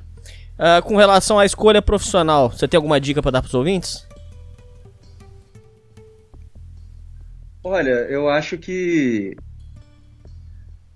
tem que se atentar. Depende, se, se for alguma coisa a, a, curto prazo, se for algo a, a, longo prazo. Eu vejo que tem muita gente é, destruindo aí, cara, no, no mercado no, tipo assim, dentro do iFood, fazendo comida dentro de casa e vendendo pelo iFood, ganhando quatro pau por mês. Eu vejo que tem gente montando kitnet e, e, e alugando kitnet para os outros morarem. Eu vejo que tem gente que se dedica uma vida inteira para passar num concurso público e depois se estabiliza. Eu acho que você tem que ser criativo e, e tentar optar pelo não óbvio. Cuidado com essas coisas de investimento, bolsa de valores. Isso não é para amadores e, e se, sempre pense como você pode se tirar proveito da situação. Se você está num lugar que você pode vender alguma coisa, é, às vezes você pode vender uma coisa que você tem pelo dobro do preço e aí com esse dinheiro você compra mais coisas, enfim, é... tem que ser criativo, Hernani. Pô, agora você deixou louco aqui, cara. Você vai ter que voltar no programa aí pra contar essa história de desilusão amorosa sua. Pô, você deixou louco aqui, cara. Ó, só pra não, só pra não deixar eu com os ouvintes louco aqui. É, o que, que você acha da sua vida, nessa história toda que você contou? O que, que você acha que foi sobrenatural e o que, que você acha que foi loucura da sua cabeça? Só pra não deixar ele na vontade, pô. Eu acho que loucura foi eu ter desistido do meu próprio objetivo no começo dessa história toda. Ah, tá. Tá, entendi. Eu acho que é, a, a, minha cabeça, assim como a cabeça de qualquer outra pessoa, a gente, a gente é condicionado a acreditar em certas coisas, em como as pessoas funcionam, como o mundo funciona. Só que a gente não está preparado para como o mundo de verdade funciona. Existem pessoas aí que fogem da nossa compreensão. Eu conheci alguém que eu posso de, posso falar que talvez seja um psicopata, entende? Ninguém está preparado para conhecer alguém assim, mas não quer dizer que essas pessoas não estão por aí, não vão passar pela sua vida, não vão virar sua vida de cabeça para baixo. Da mesma maneira, num relacionamento, às vezes você pode se envolver com uma borderline. Quem tá preparado para isso? Então, assim, cara, quanto mais preparado você estiver para situações, menos frustração você vai passar. Entendi. Pô, cara, eu acho que esse aqui foi o relato mais macabro que eu trouxe no programa, cara. Eu tô arrepiado aqui, cara. Eu não tô gritando, cara. É surreal. Cara, sua vida é um filme. Você já pensou nisso? eu vou escrever um livro ainda. Vai, você tem que escrever, cara. Tem que escrever. Isso é muito importante. Eu compro. Cara, você precisa escrever um livro contando isso, cara. Caralho, surreal. E, e quando você conta isso pras pessoas, o que, que as pessoas dizem pra você? Que, que foi uma experiência sobrenatural? Eu, eu acho que, que às vezes as pessoas elas têm um pouco de timidez para dar a opinião delas, porque foi uma coisa muito pesada, né? Então, raramente alguém demonstra uma opinião ou quer ficar conversando sobre isso. Geralmente eu conto, é um espanto, é um choque, e, e, as pessoas me olham tipo assim, caraca, você passou por isso e tá assim hoje, você tá bem assim, caraca, que doideira. Mas é, é a habilidade que a gente tem de, de ser resiliente, entende? Não é porque você tem problemas na sua, na, na, na sua vida que eles vão durar para sempre. Você tem que buscar se melhorar e superar, porque, pô, a vida continua. Ô, ô Atlas, aquele dia que o carro fechou você, o que, que você acha, agora com a maturidade que você tem hoje, o que, que você acha que ele. É, ali era, era assassinato mesmo ou era sequestro? O que, que você pensa? Cara, eu acho que sequestro, Hernani, porque ele sabia que o objetivo dele era conseguir dinheiro. O cara era mercenário. Hum, entendi, entendi. Caraca, maluco. Eu tô arrepiado aqui, eu não tô gritando, cara. Que loucura, meu irmão. Você viveu uma história de terror, cara. Meu Deus. Só, e a cabeça hoje? Como é que tá a cabeça hoje, agora? Pô, tá maravilhosa, cara. Tá em equilíbrio, tudo certo? Tá, pô. Tenho, tenho nada pra, pra reclamar, não. Ah, então, pelo menos teve um final feliz. Tá tendo um final feliz. Entendi. Bom, meu irmão, acho que é isso. Falamos tudo. Você vai voltar, né? Eu posso contar que você vai voltar, né? Pode, pode sim. Cara, uh, bom, você poderia dar só agora um, as suas últimas palavras aí pros ouvintes? Ouvintes do Sociedade Primitiva, como diria o saudoso ET Bilu, busquem o conhecimento. é isso aí, ouvintes. É isso aí, Atlas. E falou! Despede, Atlas. Valeu, valeu!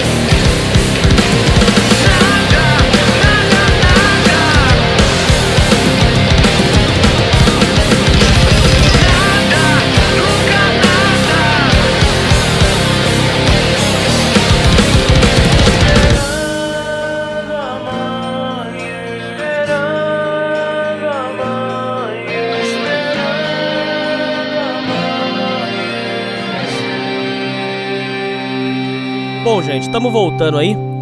Alô, ouvinte aí pra vocês. Hoje, sem muitos rodeios, tá voltando aí um ouvinte que participou do Alô Ouvinte e ele pediu pra vir falar sobre é, o tema da paternidade. Hoje quem volta aí é o Arcanjo. Fala, Arcanjo.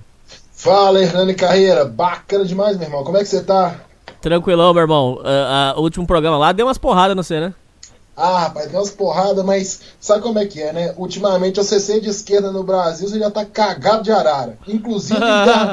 Não, inclusive internamente, né? O pessoal acha que a esquerda é só essa paz, mas existem esquerdas diferentes. Depois, se quiser, a gente entra nesse tema, mas vão. É, tem um ouvinte que veio me procurar essa semana. Ah. É, só, só, assim, só para ele não, não ficar mal, mal entendido. Eu, Hernani, sou contra a esquerda, mas com todo respeito a você. Não, eu sou é- contra a ideologia comunista e tudo. Só que um Muito ouvinte veio procurar essa semana falando assim, pô, Hernani, eu gosto muito do seu programa, eu sou de esquerda. Só que aí eu peguei e falei assim, não, tudo bem, mas aí ele pegou, ele falou, palavras dele, falou assim, não, mas eu não sou dessa esquerda que você tá pensando, não. Eu falei, como assim? Ele falou, não, essa esquerda que tá aí agora não representa a gente, não. Eu sou da esquerda que defende mesmo o trabalhador e que não tem negócio, e que defende a família, o trabalhador e tudo. Então, aí, ele, aí ele me falou que existe uma esquerda que é rara. Mas É, ele falou então, que existe uma esquerda que é. diferentes. É, ele falou E que é- é uma esquerda que é, que é a favor do trabalhador e tal, né?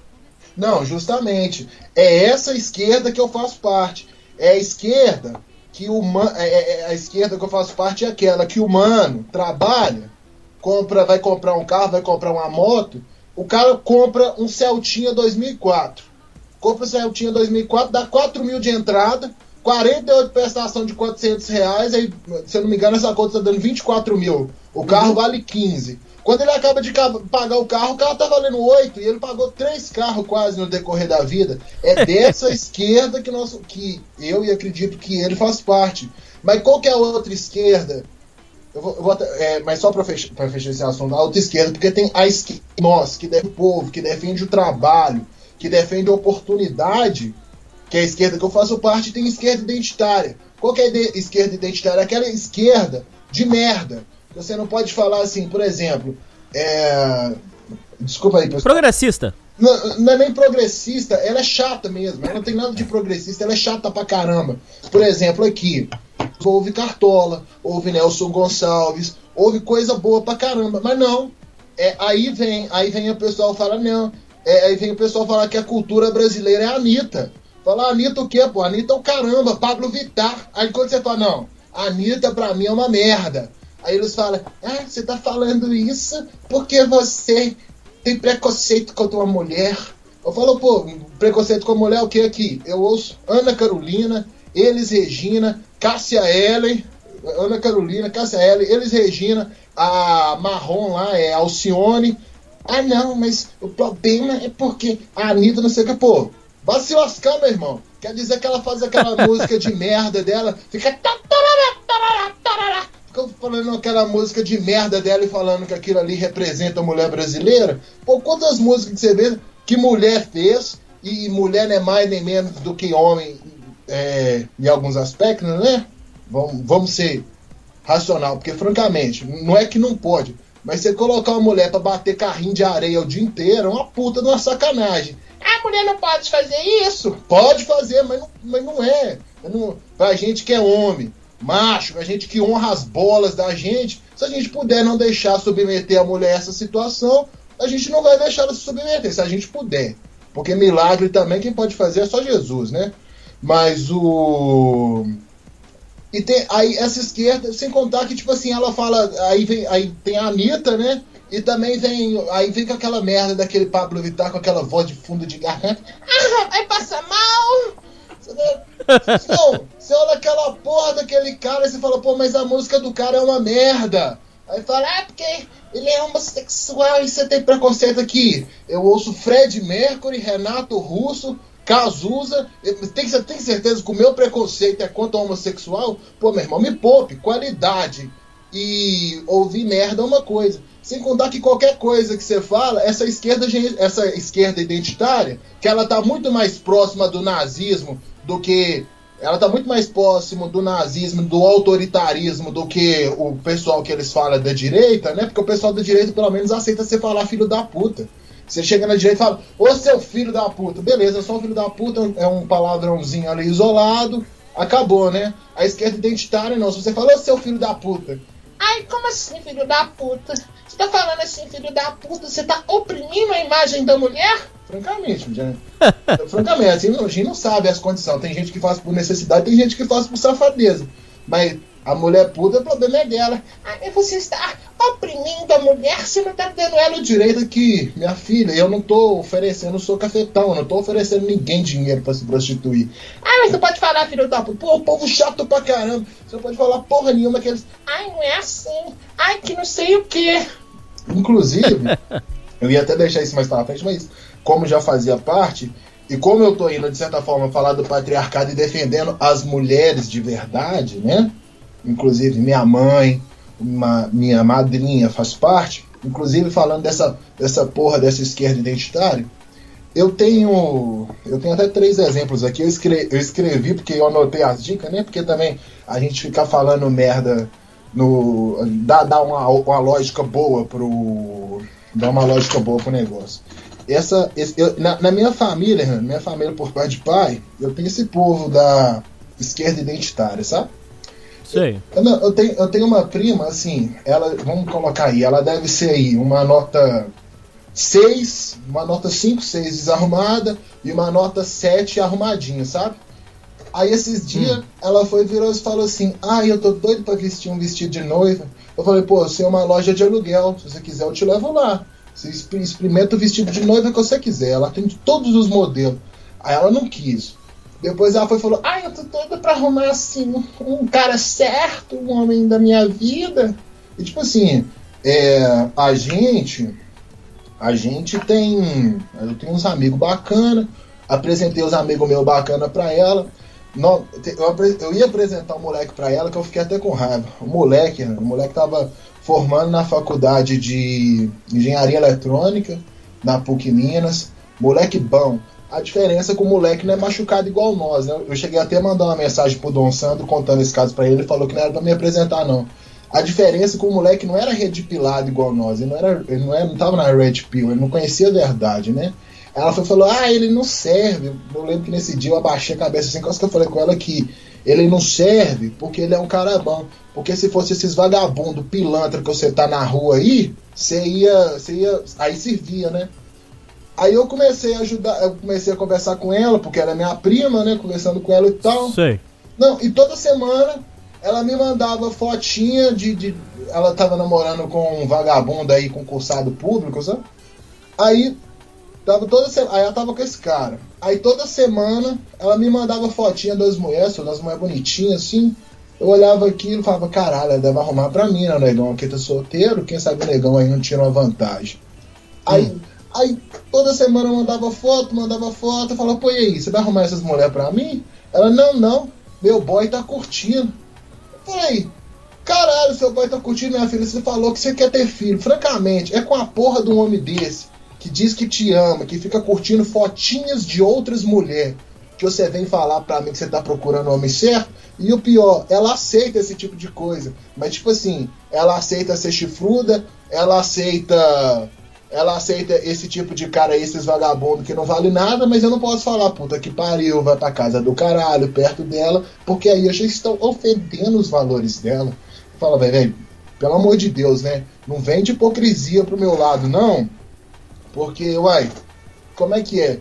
É, aí, aí, aí eu vou falar com ela, beleza. Você quer um homem certo pra você casar, não quer? Beleza. Vou te apresentar aí o Maninho.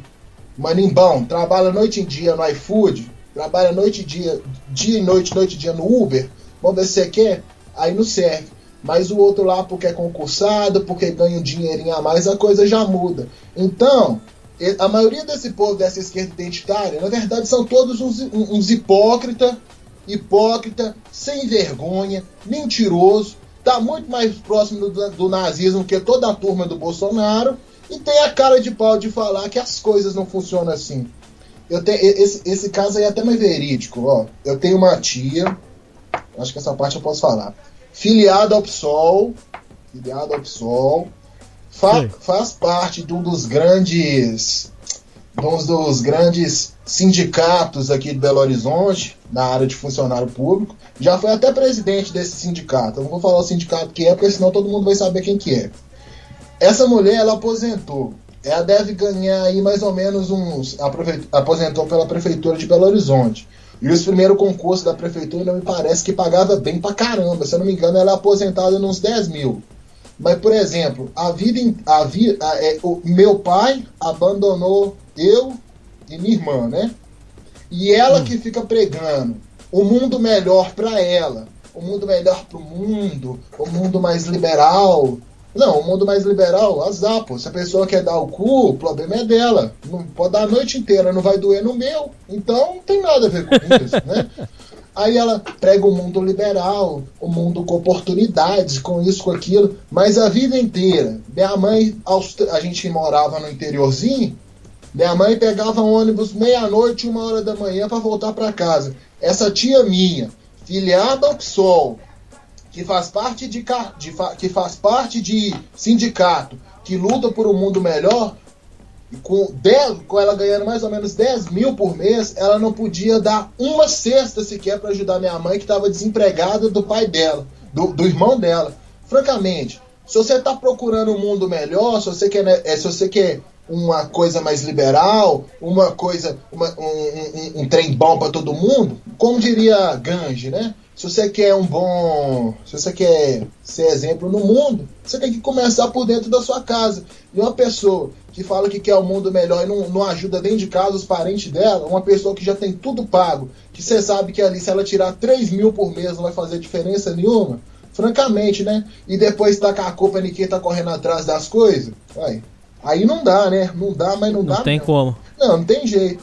E tem uma outra, e, e ela mesma fica falando do mundo melhor, disso, aquilo, né? E ela tem tipo assim, Hernani, caralho, ela tem uma filha. A filha dela é muito gata. Muito gata, mas muito gata mesmo. Eu vou na casa dela, eu passo até aperto.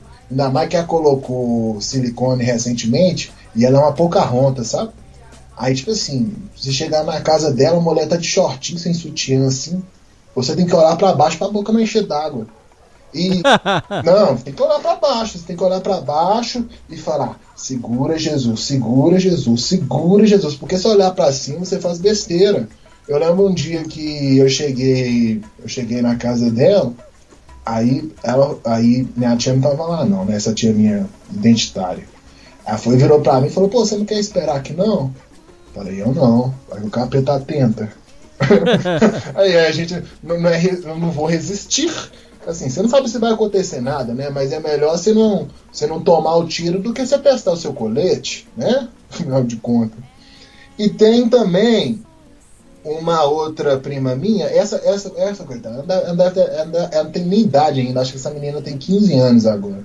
Só que ela já, tá, já tá tão. Ele já colocou tanta besteira na cabeça dela dessa coisa de feminismo, dessa coisa de mundo melhor, dessa coisa de respeito ao negro. É, é, ela, ela adora respeito ao negro, né? Ah, eu hum. respeito aos negros, respeito aos negros. Mas se perguntar para ela o que é capoeira, ou se ela já foi num samba, ela não sabe o que, que é. Mas, isso, Aí, ó. Ah, justamente. Mas gosta de K-pop. Porra! K-pop, você não sabe nem o que, que, que as merdas daqueles caras falam. É com aquela voz. Ai, que esse Pelo amor de Deus, vai, vai, vai, vai, vai, vai, de uma coisa, vai gostar de racionais, porque valorizar a cultura negra, pelo menos houve racionais. Houve facção central, houve uns tem brasileiro, não faço questão nem de ouvir as coisas do Brasil e falar. Depois houve um, um outro tal aí, um tal de, de Chonga, sei lá como é que é o nome do cara, umas músicas de merda do caramba. Eu falar, ah, pelo amor de Deus, se você ficar pregando trem, vivendo de hipocrisia, eu acho que o que acontece é o seguinte: a gente, a gente não tem, a gente não precisa de levantar, levantar bandeira nenhuma. A gente não é obrigado a levantar bandeira. Mas a partir do momento que você levanta a bandeira, você tem que seguir os mínimos do princípio dela. Porque senão você vai viver de hipocrisia. Então não levanta bandeira nenhuma. Vive sua vida de merda do jeito que você achar melhor. Do que você ficar criando. Do que você ficar criando um tipo de coisa. E pra você ver como é que é as coisas. Essa prima, essa tia minha, que é filiada ao PSOL, esquerdista, que procura um mundo melhor, ela tem um filho, sabe? Rapaz, eu já vi eu já vi cara escravoceta, já vi Blue Pill, já vi uh, Não Come Ninguém, já vi todo tipo de, de homem que você imaginar.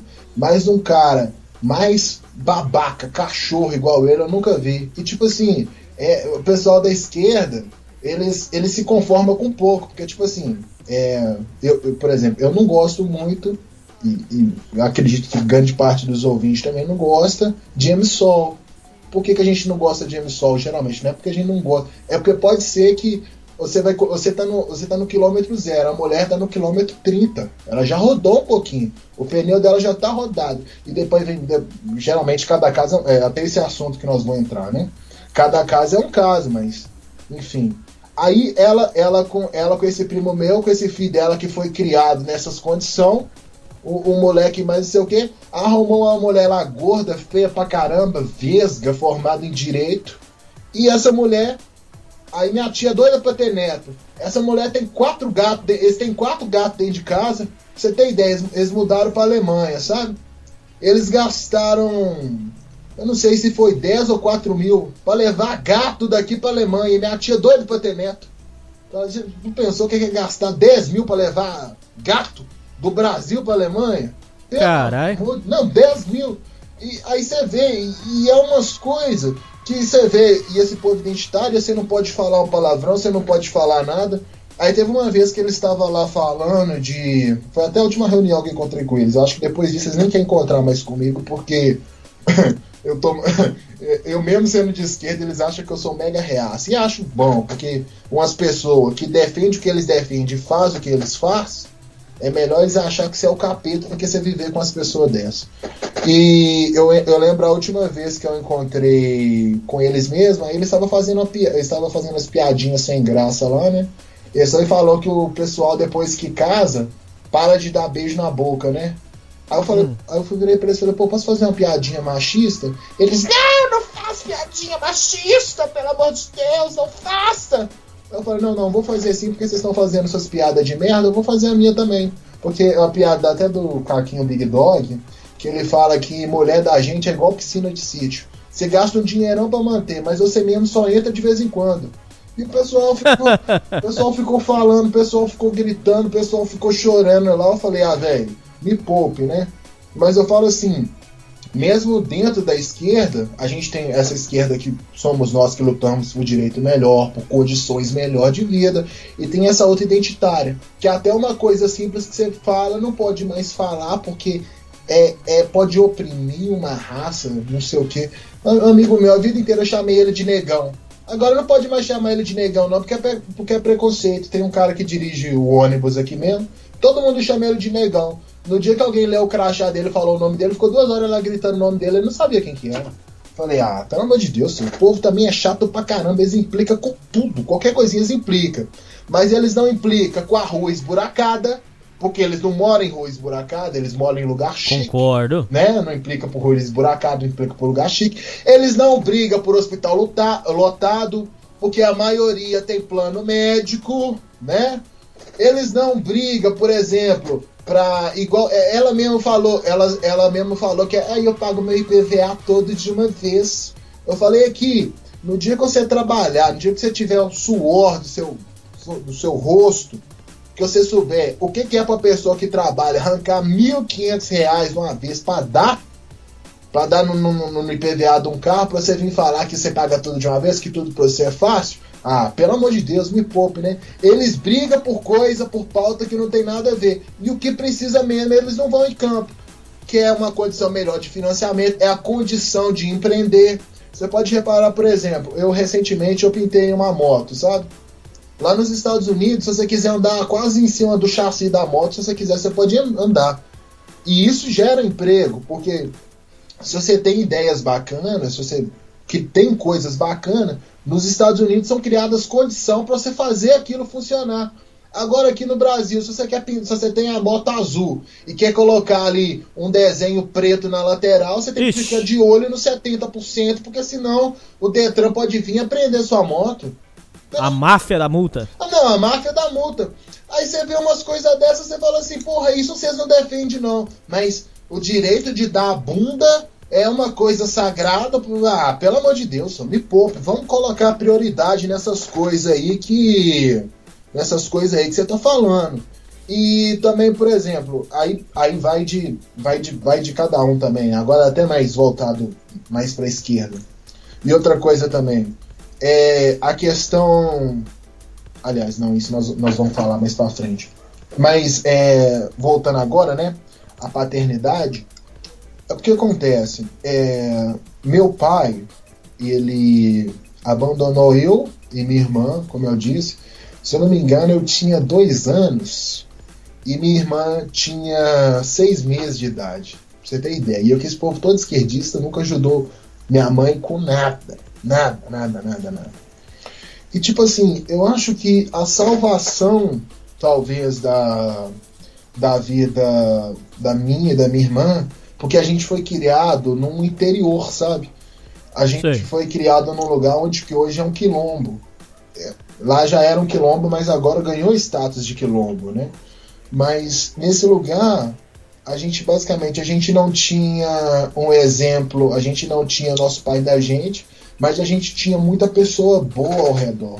Pessoas que ensinou a gente o que é certo, ensinou a gente o que é errado, ensinou a gente o que fazer, sabe? Então, tipo assim, porque se eu fosse. Porque se eu fosse depender, igual quando eu mandei mensagem para você, eu falei, basicamente, eu, assim, falar que a gente não teve, eu, que a gente não teve exemplo, que eu não tive exemplo de homem é mentira, porque eu tive meus tios, eu tive o pessoal do campo, né? Eu tive exemplos de homens na minha vida, alguns sem vergonhas, né? Mas também o mundo não é perfeito, mas tipo assim, um nesse lugar a gente teve a oportunidade de ver o que é certo, a gente teve a oportunidade de, de trabalhar. Eu, eu tive mais, né? Porque minha irmã era muito nova. Assim, tipo, com oito anos eu já carregava carrinho de areia, sabe? Pra ganhar ali 5, 10 reais. Só rachando moleque de 8 anos. E eu, eu não, não critico por isso. Tanto é que eu tô com 24 anos, todo mundo que chega perto de mim acha que eu sou mais velho. Primeiro pela altura e depois pela cara de areia mijada, né?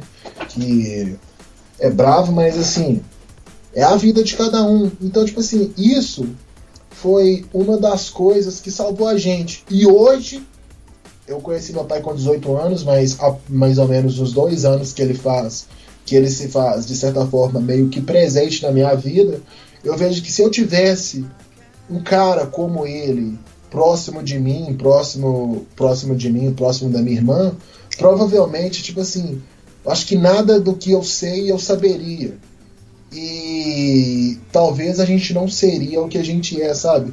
Porque é um cara assim extremamente ignorante, é um cara com ideias extremamente ultrapassadas, é uma pessoa que não ensina nada demais, não agrega nada, assim, não agrega nada na vida da pessoa, sabe? E é uma coisa assim bem, bem complicada que eu vejo hoje em dia. Mas eu... Não, mas o, o, seu problema com o seu pai é o que? Ele é ignorante, é isso? Ele é ignorante, ultrapassado, ignorante, ultrapassado. Ultrapassado no quê? Vamos lá. Ultrapassado, por exemplo, ele é, ele é metido a dono da verdade, sabe? Por exemplo, aí a gente, eu estava explicando para ele há pouco tempo é, que basicamente, você que já estuda administração, a gente sabe que tudo funciona baseado no comércio, né? Tudo funciona baseado na lei de oferta, demanda e procura. Sim. Basicamente, só isso que funciona. Aí eu tava explicando para ele por que, que a China crescia tanto, porque ela criava condições no câmbio dela, né? Ela desvalorizava o câmbio dela, que fazia as peças dela ficar muito mais competitivas no mercado de trabalho, no mercado de venda. Por exemplo, vamos fazer um exemplo aqui. Você chega num depósito e precisa de comprar um prego, por exemplo, né? Se você for comprar o prego brasileiro, ele custa 10 centavos. Mas se você for comprar o prego chinês, ele custa 7, por exemplo, né? Hum. Se você vai comprar ali 5 pregos para sua casa, você compra ali 5 pregos, paga 50 centavos e é muito tranquilo, né? Pagou 5%, pagou ali, tá ajudando o brasileiro, beleza.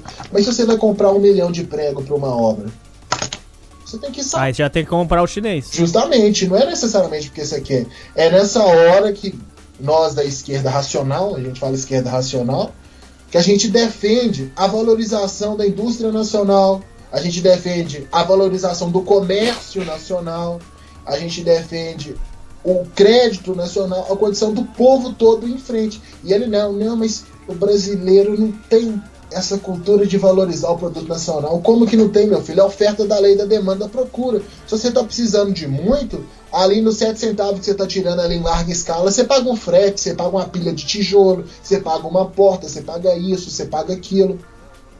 Sem contar que, por exemplo, tem umas coisas que. Umas coisas, umas tecnologias que a gente usa hoje, eu falo porque até eu, eu meio que faço engenharia e ele nunca formou, e ele, se, ele acha que sabe mais do que o engenheiro. Mas tem coisa, por exemplo, que o engenheiro não sabe, que ele não faz assim, nem ideia das coisas, sabe? E é muito. E, e por aí você vê. Mas eu falo assim, igual os caras estavam falando. Não, mas pera, pera, pera, pera. Beleza. É, Você falou que você falou que você queria falar sobre é, é, como que foi crescer sem o seu pai. A sua mãe, é, é, é, ela, era muito presente na sua vida? Como é que foi essa história? Não. E por que que seu pai sumiu? Então, o que acontece? Meu pai é um bunda mole. Bunda mole. Cusão. Isso que ele é, bunda mole, cuzão. Tem o mandamento. Em, eu, eu vou dar sequência no que você falou, tá? Tem o mandamento e, das leis de Esparta, né? A turma conservadora aí deve saber, ou pelo menos deveria saber, que a maior honra para um homem é morrer no campo de batalha. Sei. E o que, que acontece?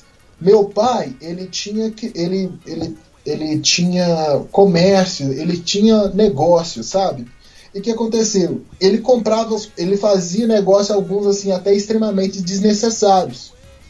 Aí nessa onda, ele se endividou. No que ele se endividou, ele começou a não ter mais dinheiro para pagar os, os excessos de coisas que não precisava. Por exemplo, minha mãe contou que uma vez ele comprou uma guilhotina para cortar aço, sendo que ele precisava de cortar aço uma vez na semana. Eu falei, daí, para cortar uma vez na semana, você vai quem corta, em vez de você gastar um dinheirão para uma vez só, né? E Hum. tipo assim, ele tinha, ele esbanjava bastante. E nisso que ele esbanjava bastante, quando foi ali no ano de. Não sei se foi 96, mas foi logo numa das, das reformas do Fernando Henrique. Ele não deu conta de sustentar esses, esses gastação desnecessário dele. E ele falou que o pessoal foi, na, foi lá na porta da minha casa armado, falando que era pra ele dar um jeito e ele, se ele não desse um jeito, ia matar ele, sabe? Sei. Eu falo assim, eu falo assim, por exemplo, se fosse eu essa situação, eu tendo mulher e filho dentro de casa, eu iria virar pro cara simplesmente, porque falam, falando, falemos agora de honra, né? Eu ia virar e falar assim, aqui, você tá de, eu, eu devo pra você. Você eu, tô, eu tô devendo pra você. Você nunca mais você vem na porta da minha casa, você nunca mais se ameaça ninguém da minha família, porque eu posso até ir pra cadeia, mas eu garanto que nunca mais você vai ameaçar ninguém. Essa postura ele não teve de fazer esse tipo de coisa. O que, que ele fez como bunda mole, cuzão que ele é? Ele tinha, ele ainda tinha um resto de dinheiro, ele pegou tudo da noite pro dia, largou minha mãe e foi morar lá no Pará.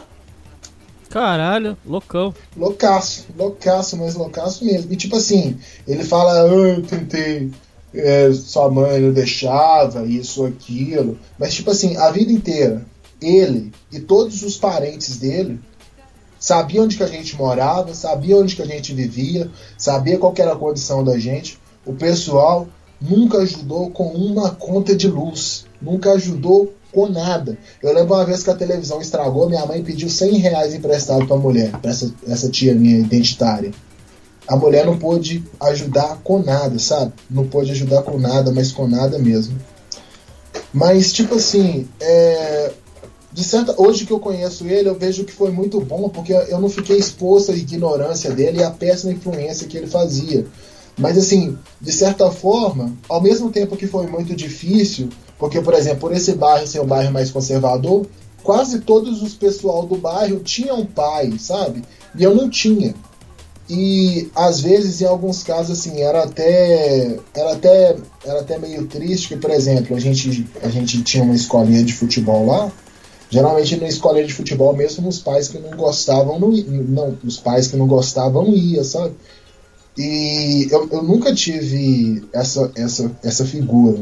Mas em compensação, eu tinha uma mãe que ficava. Ela, a gente morava em Santa Luzia mas a gente morava, tipo assim. É, você conhece Jaboticatubas? Não conheço. Não conhece? É tipo assim, a gente mora. A gente mora a 27 quilômetros de, de Belo Horizonte, né? Onde que eu moro hoje. Mas, tipo assim, esse lugar é isolado, é tipo interiorzinho, pra você ter ideia, né? É, lá tem. Eu acho que hoje em dia tem dois ônibus que vai lá no dia, sabe? Então, tipo assim, se você perder o ônibus de manhã, você só tem o ônibus da noite, né? Hum, sei. E, tipo assim, minha mãe desempregada, com dois filhos para criar, dois meninos pequenos, e. E nunca, assim, nunca recebeu uma ajuda, nunca. Nunca. Nunca teve nada, sabe? Mas, tipo assim, o máximo que eu vi que ela pôde para fazer a vida inteira, o máximo, por exemplo, sempre que ela pôde, ela dava, ela fazia um esforço danado para dar o melhor presente para mim e para minha irmã. E nesse lugar, a gente teve, mesmo sendo. Minha infância foi ali, vamos colocar de 2006 a 2010, né? 2006? Não, 2006 eu já tinha vindo para Belo Horizonte.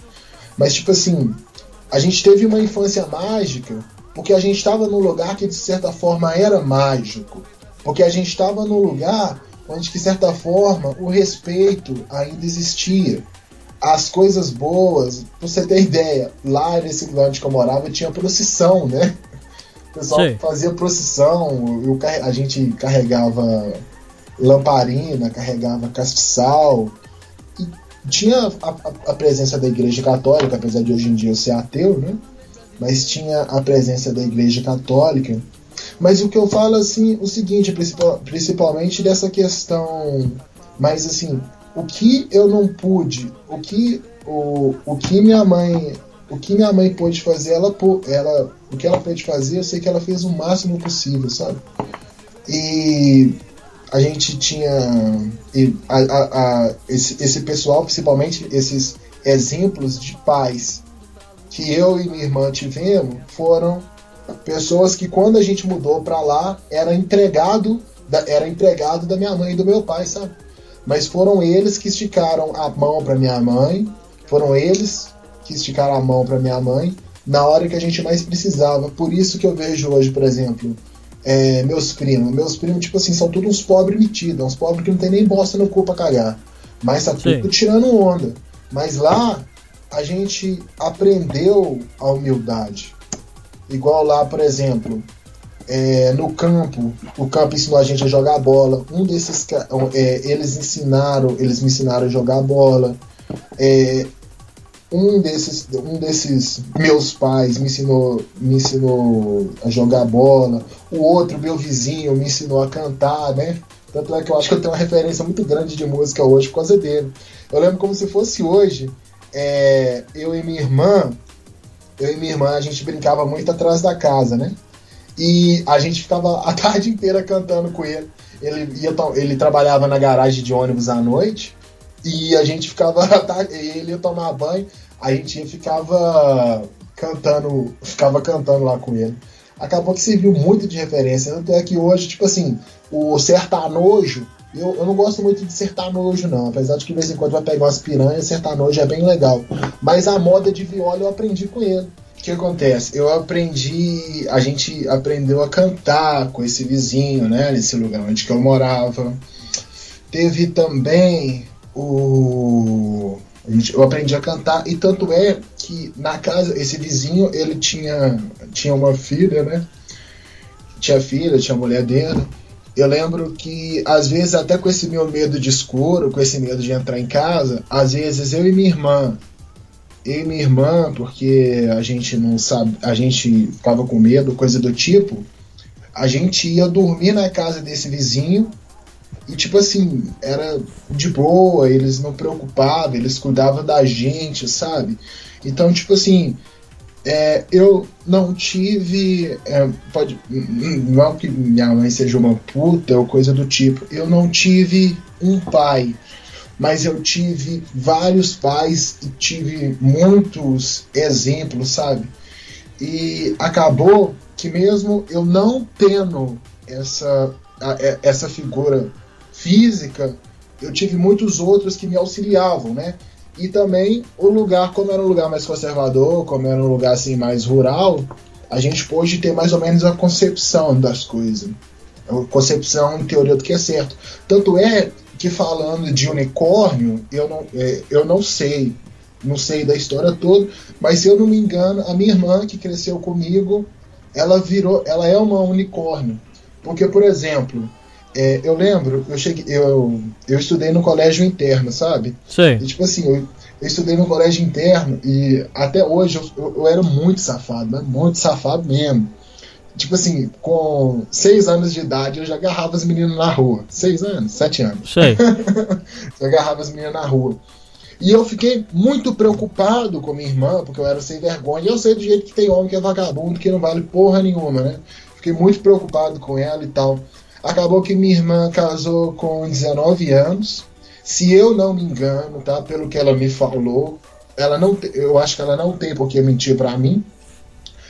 Ela casou com 19 anos, zero quilômetro, e ela vive com esse cara até hoje. Ela quase divorciou dele por causa da família, mas não por causa dele. Acabou que hoje em dia eu vejo ela como uma excelente mulher. Apesar de mandona, mas uma excelente mulher. Pelo menos nos aspectos da moral, sabe? Diferente de muito dessas capivara que tem por aí que fica só cagando regra, falando as coisas. É, é bem bem complicado. Mas eu acho que o que fez grande diferença para mim não ter seguido outros caminhos, se eu não me engano, quem fala isso é até é, aqui, Freud. O Freud, a sociologia, que fala que o homem é produto do meio, sabe? Então, não necessariamente a, a, você não, ti, não ter tido um pai um pai, seu pai, você pode ter que ter tido outros pais ou ter sido criado em outros meios que favoreceram, que favorecem a pessoa se tornar o homem de verdade. Apesar de que coisas avensas acontecem, como por exemplo, eu tinha medo de escuro, é, deixa eu ver o que mais, eu tinha medo de escuro, é, eu tinha medo. É, acho, que, acho que o meu maior medo que eu tinha era isso mesmo. Aí eu tinha muito medo de defunto também. Eu fui superar meu medo de defunto só com. Acho que com. Ah, devia ter uns 9 anos. Sabe como é que foi que eu superei esse medo de escuro com 9 anos? Como? Rapaz, o povo da roça, esse tem uma mania. Eles falam que o que, o que você tiver de medo ou alguma frustração é pra você enterrar, é, é pra você é, colocar no pé do defunto, sabe? Sei. Rapaz, o que aconteceu? Eu lembro que um, um, um, amigo, amigo meu, assim, de certa forma, morreu, sabe? Ele teve câncer na garganta e morreu. Aí minha mãe me obrigou a ir lá. Ela falou aqui, você vai lá porque você vai perder esse medo seu do escuro é agora. Hum. Eu falei, não, não, não vou não. Aí o que que é enterrar no pé do defunto? No defunto, quando o defunto estiver lá no caixão, sabe? Você vai perto do pé dele, põe a mão no pé do defunto e fala o que, que você quer que ele leve embora, sabe? o, povo da roça, o povo da roça é muito doido. E acabou que eu fiz isso. Na, na, data não adiantou, não, mas depois eu aprendi muito. Superou. Coisa. É, depois eu superei. Teve um outro trem também, igual na roça mesmo. Eles falam assim: pra quem não sabe nadar, você tem que Pra você comer um peixe vivo que você aprende a nadar, né? Aí, rapaz, hoje em dia, é você ver como é que criança é inocente, né? Aí tinha um brejo lá, o brejo horroroso, o pessoal jogava fralda, jogava lixo, poluía o rio, né? E eles falavam, eles falaram isso. Quando penso que não, só fui comer uma, a merda de uma, de uma piaba lá, a porcaria de um peixinho. O peixe tinha gosto de barro, Aí depois eu fui e pulei na água. Quem disse que eu aprendi a nadar? Eu quase afoguei. Nossa, mãe. Mas, tipo assim, foi muito, foi muito legal, sabe? Eu e esse amigo meu mesmo, a gente aprendeu a andar em mata, a gente aprendeu um tanto de coisa, porque a gente ia atrás dos papagaios e tinha dia que a gente ficava horas e horas atrás de papagaio. Então, tipo assim, eu conheci, a gente andou em caverna, a gente correu de bicho, a gente correu de gente, a gente aprontou. Nossa, esse amigo meu, eu sinto até saudade de ter perdido ele, viu? Eu acho que foi um dos amigos que eu queria ter levado para a vida, mas tem coisa que não é bem do jeito que a gente quer.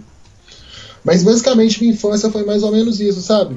Esse medo que eu tive muito grande de escuro, mas eu estava num lugar muito bacana que proporcionou condição para que hoje, por exemplo, eu não virasse um traficante ou que eu não envolvesse em mundos que não foram muito legal. Por exemplo, eu eu não tenho nada contra quem tem N parceiras, N parceiros ou parceira sexual, quem tem uma sexualidade muito grande.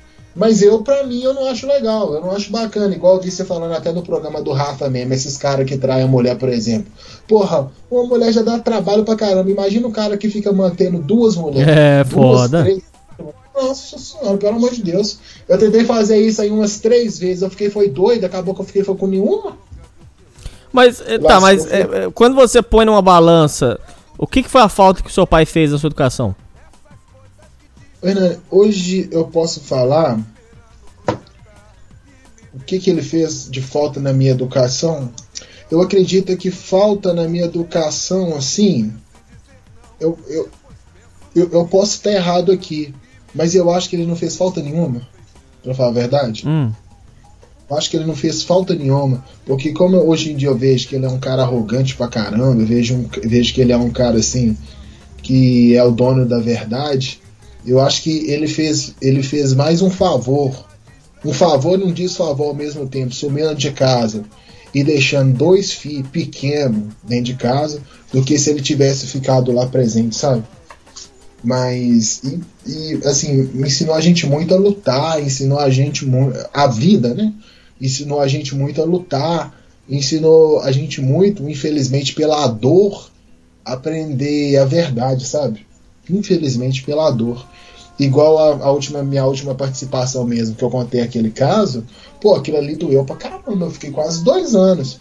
Mas eu acho que o que a falta que talvez meu pai tenha feito foi porque é, é, dizem que o, o sábio é aquele que aprende com o erro dos outros, né? Não precisa de aprender com o próprio.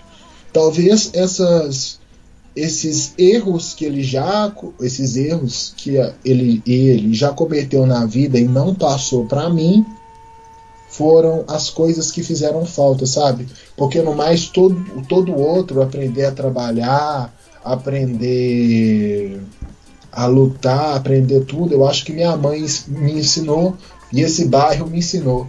Você ter ideia, quando eu tinha aí uns 8, eu, quando eu tinha uns 10, 11 anos, eu tinha uma, uma, uma cachorrinha, sabe? A cachorrinha chamava morta de fome. Hum, sei. e minha mãe, falou, minha mãe virou para mim e falou assim: aqui, você quer ter cachorro? Você vai dar conta de sustentar esse cachorro. Eu trabalhava o dia inteiro no. Eu trabalhava no campo vendendo chup-chup. E o dinheiro que eu ganhava do chup-chup eu comprava ração pra cuidar de cachorro. Puta merda. Então, tipo assim, deu pra deu pra deu para aprender bastante sabe?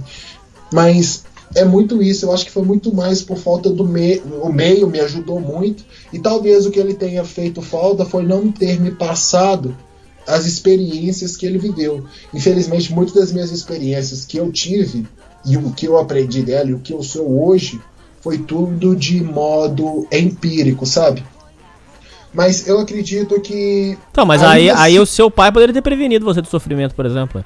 Se você tivesse Exatamente. um bom pai. Exatamente, se eu tivesse um bom pai. Esse, esse tipo de sofrimento poderia não ter passado. Por exemplo, eu, eu não falo que foi ruim, mas, mas não foi ruim porque eu também queria, era eu que procurava. A levar, é porque o que acontece? É, como minha mãe trabalhava para sustentar dois filhos e tinha só ela, e eu acho que isso é até hoje, eu, por exemplo, nunca me senti à vontade para virar para minha mãe e falar assim: Ô mãe, me dá aí 10 reais. Hoje, né? Não no tempo de criança. Ô mãe, me dá 10 reais aí para me tomar cachaça, por exemplo. Eu nunca senti para me tomar cerveja. Eu nunca. Eu acho que se eu fizesse isso, eu tava, era, era um insulto à pessoa. Que, é, é, era um insulto à situação, sabe? Tipo assim, é, você passando fome, você passando necessidade, e você gastar seu dinheiro com futilidade, com boteco, com amigo, com essas coisas, pelo amor de Deus, isso não é coisa que que se faz, não, sabe?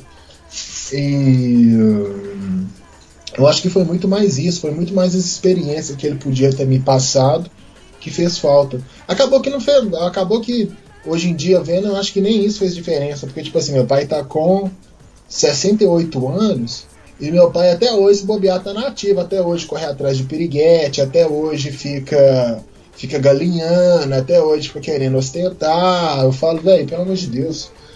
E tipo assim, não tem nada.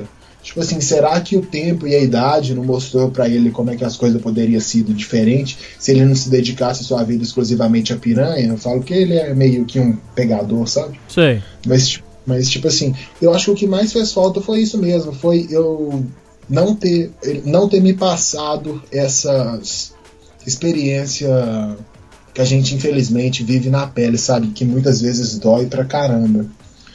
E também eu acho que se tem uma coisa que talvez inconscientemente talvez eu tenha, tenha copiado dele, que por exemplo eu tenho muita facilidade para construir coisas, né? Eu, eu construo coisa muito fácil. Quando eu tinha, eu era, eu era novinho, eu já pegava os motorzinhos do carro, motorzinho de carrinho de pilha, e fazia os motorzinhos girar com pilha, sabe? Tanto é que mais, anos mais tarde eu fui fazer engenharia mecatrônica. Mas eh, eh, você acha que seu pai não aprendeu nada? Ah, meu pai não aprendeu nada, não.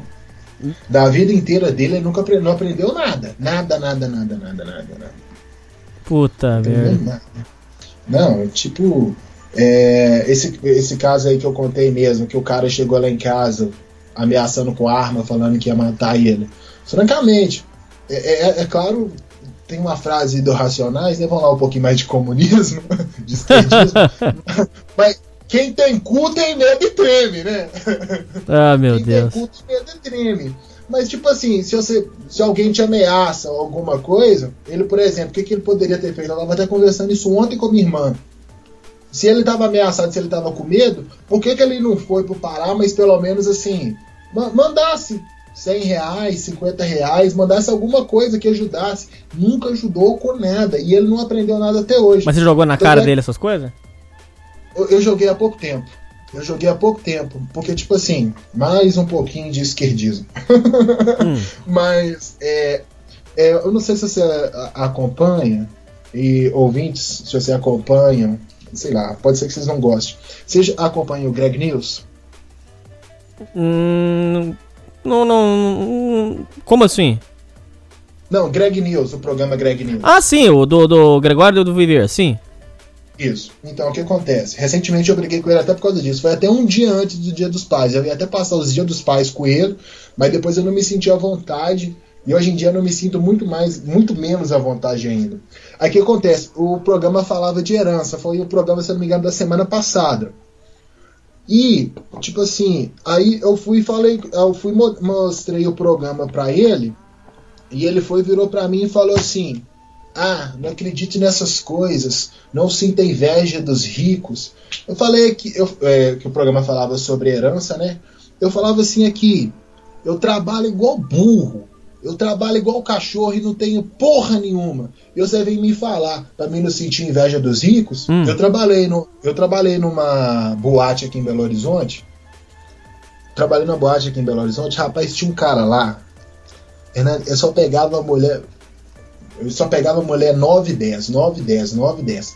O- Todo ano ele tava andando com o Mustang do ano. Lançava o Mustang ele trocava, lançava o Mustang ele trocava. Esse cara nunca trabalhou um dia da vida dele. Sei. Nunca trabalhou um dia. E tipo assim, e tinha essas condições. Um dia eu perguntei pro meu chefe, pô, o que, que esse cara faz da vida? Ele, pô, ele mesmo não faz nada. Mas ele, o pai dele é sócio de um dos grandes bancos de BH. Eu falei, caralho, velho. E ele vai continuar rico pro resto da vida. Aí eu fui falar isso com meu pai, e, e teve um outro também, é, só pra contar desses casos, desses playboys em filha da puta dessa boate que eu trabalhava. Hum. Teve, teve um outro. Eu, eu fiquei até indignado. É, Aí eu tava vendo. Um dia eu tava lá segurando o pessoal na fila, né? Eu trabalhava de segurança nesse lugar. Sei. Tava, segu- tava segurando o pessoal na fila e tô vendo ele com duas mulheres gostosas conversando. Aí o cara virou, pô, eu tô cansado pra caramba, eu fui. Eu tava, eu fui pra São Paulo e tal, e as mulheres, ai, você foi pra São Paulo, como é que tava as coisas lá em São Paulo? O que, que você foi fazer lá? Ele, nossa, eu nem dei tempo direito, eu cheguei em casa, peguei minha roupa, rapidinho corri pro aeroporto. Ah, é? Você tá cansado? Não, tô cansado. Fui lá no aeroporto e. E eu, eu mal, mal peguei. Eu cheguei em casa, peguei umas duas peças de roupa, fui para São Paulo, peguei o avião e desci em São Paulo. É? E o que, que você vai fazer lá? Ele, ah, não, eu fui no Vila Mix. Mas, que o cara falou pra mim que ele saiu de Belo Horizonte. Ele, ele nunca trabalhou também, ele deu até prejuízo pra um dos, um dos caras que trabalhava com nós lá. Sei. Ele falou pra mim que ele saiu de Belo Horizonte pra ir em São Paulo, no Vila Mix.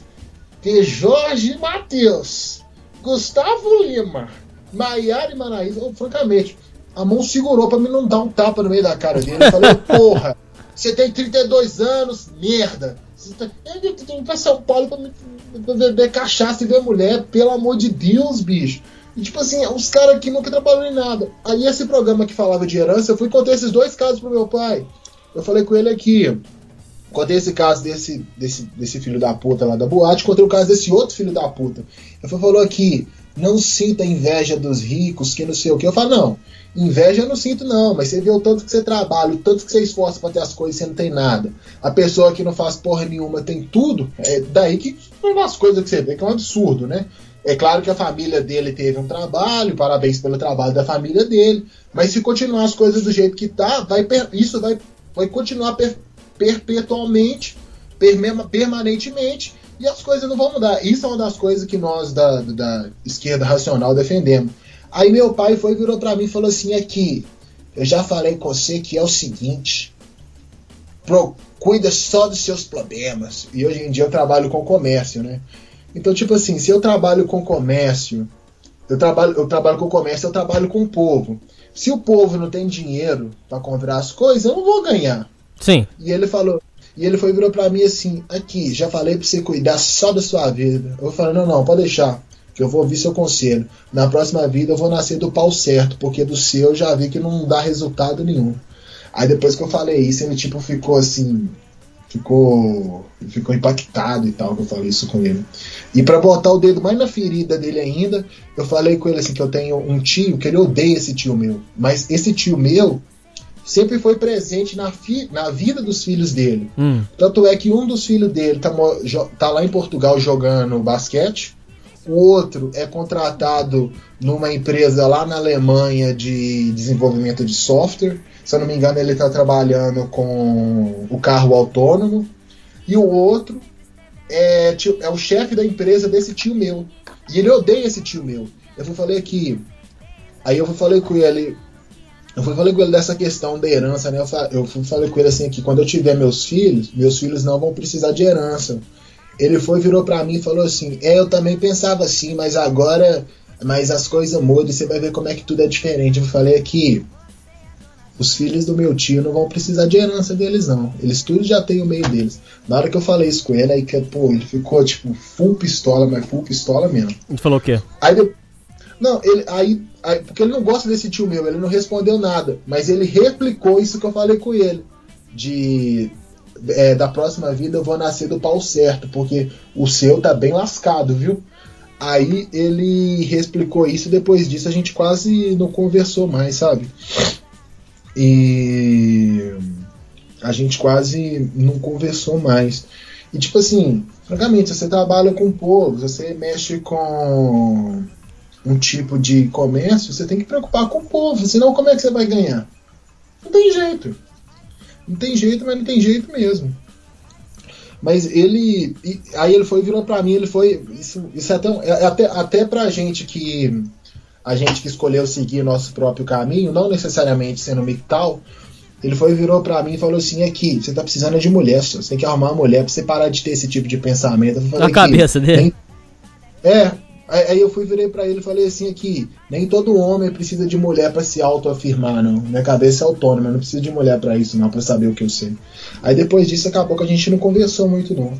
Aí ele foi e virou para mim e falou, aí no dia, pra você ver, tão diferente que é, né?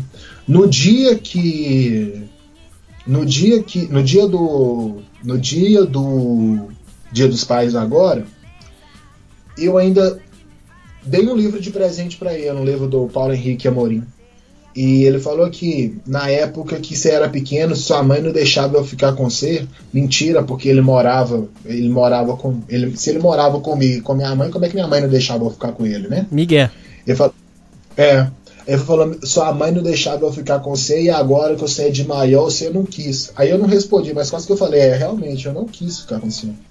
Mas é, depois disso eu nem tenho conversado muito com ele. E ele também, tipo assim, ele. a- a- no, no meu caso, que foi ausente, se eu tô aos trancos e barrancos me se virando, eu tenho que agradecer pela vivência que eu tive, pelos lugares que eu passei, pelos lugares que eu frequentei.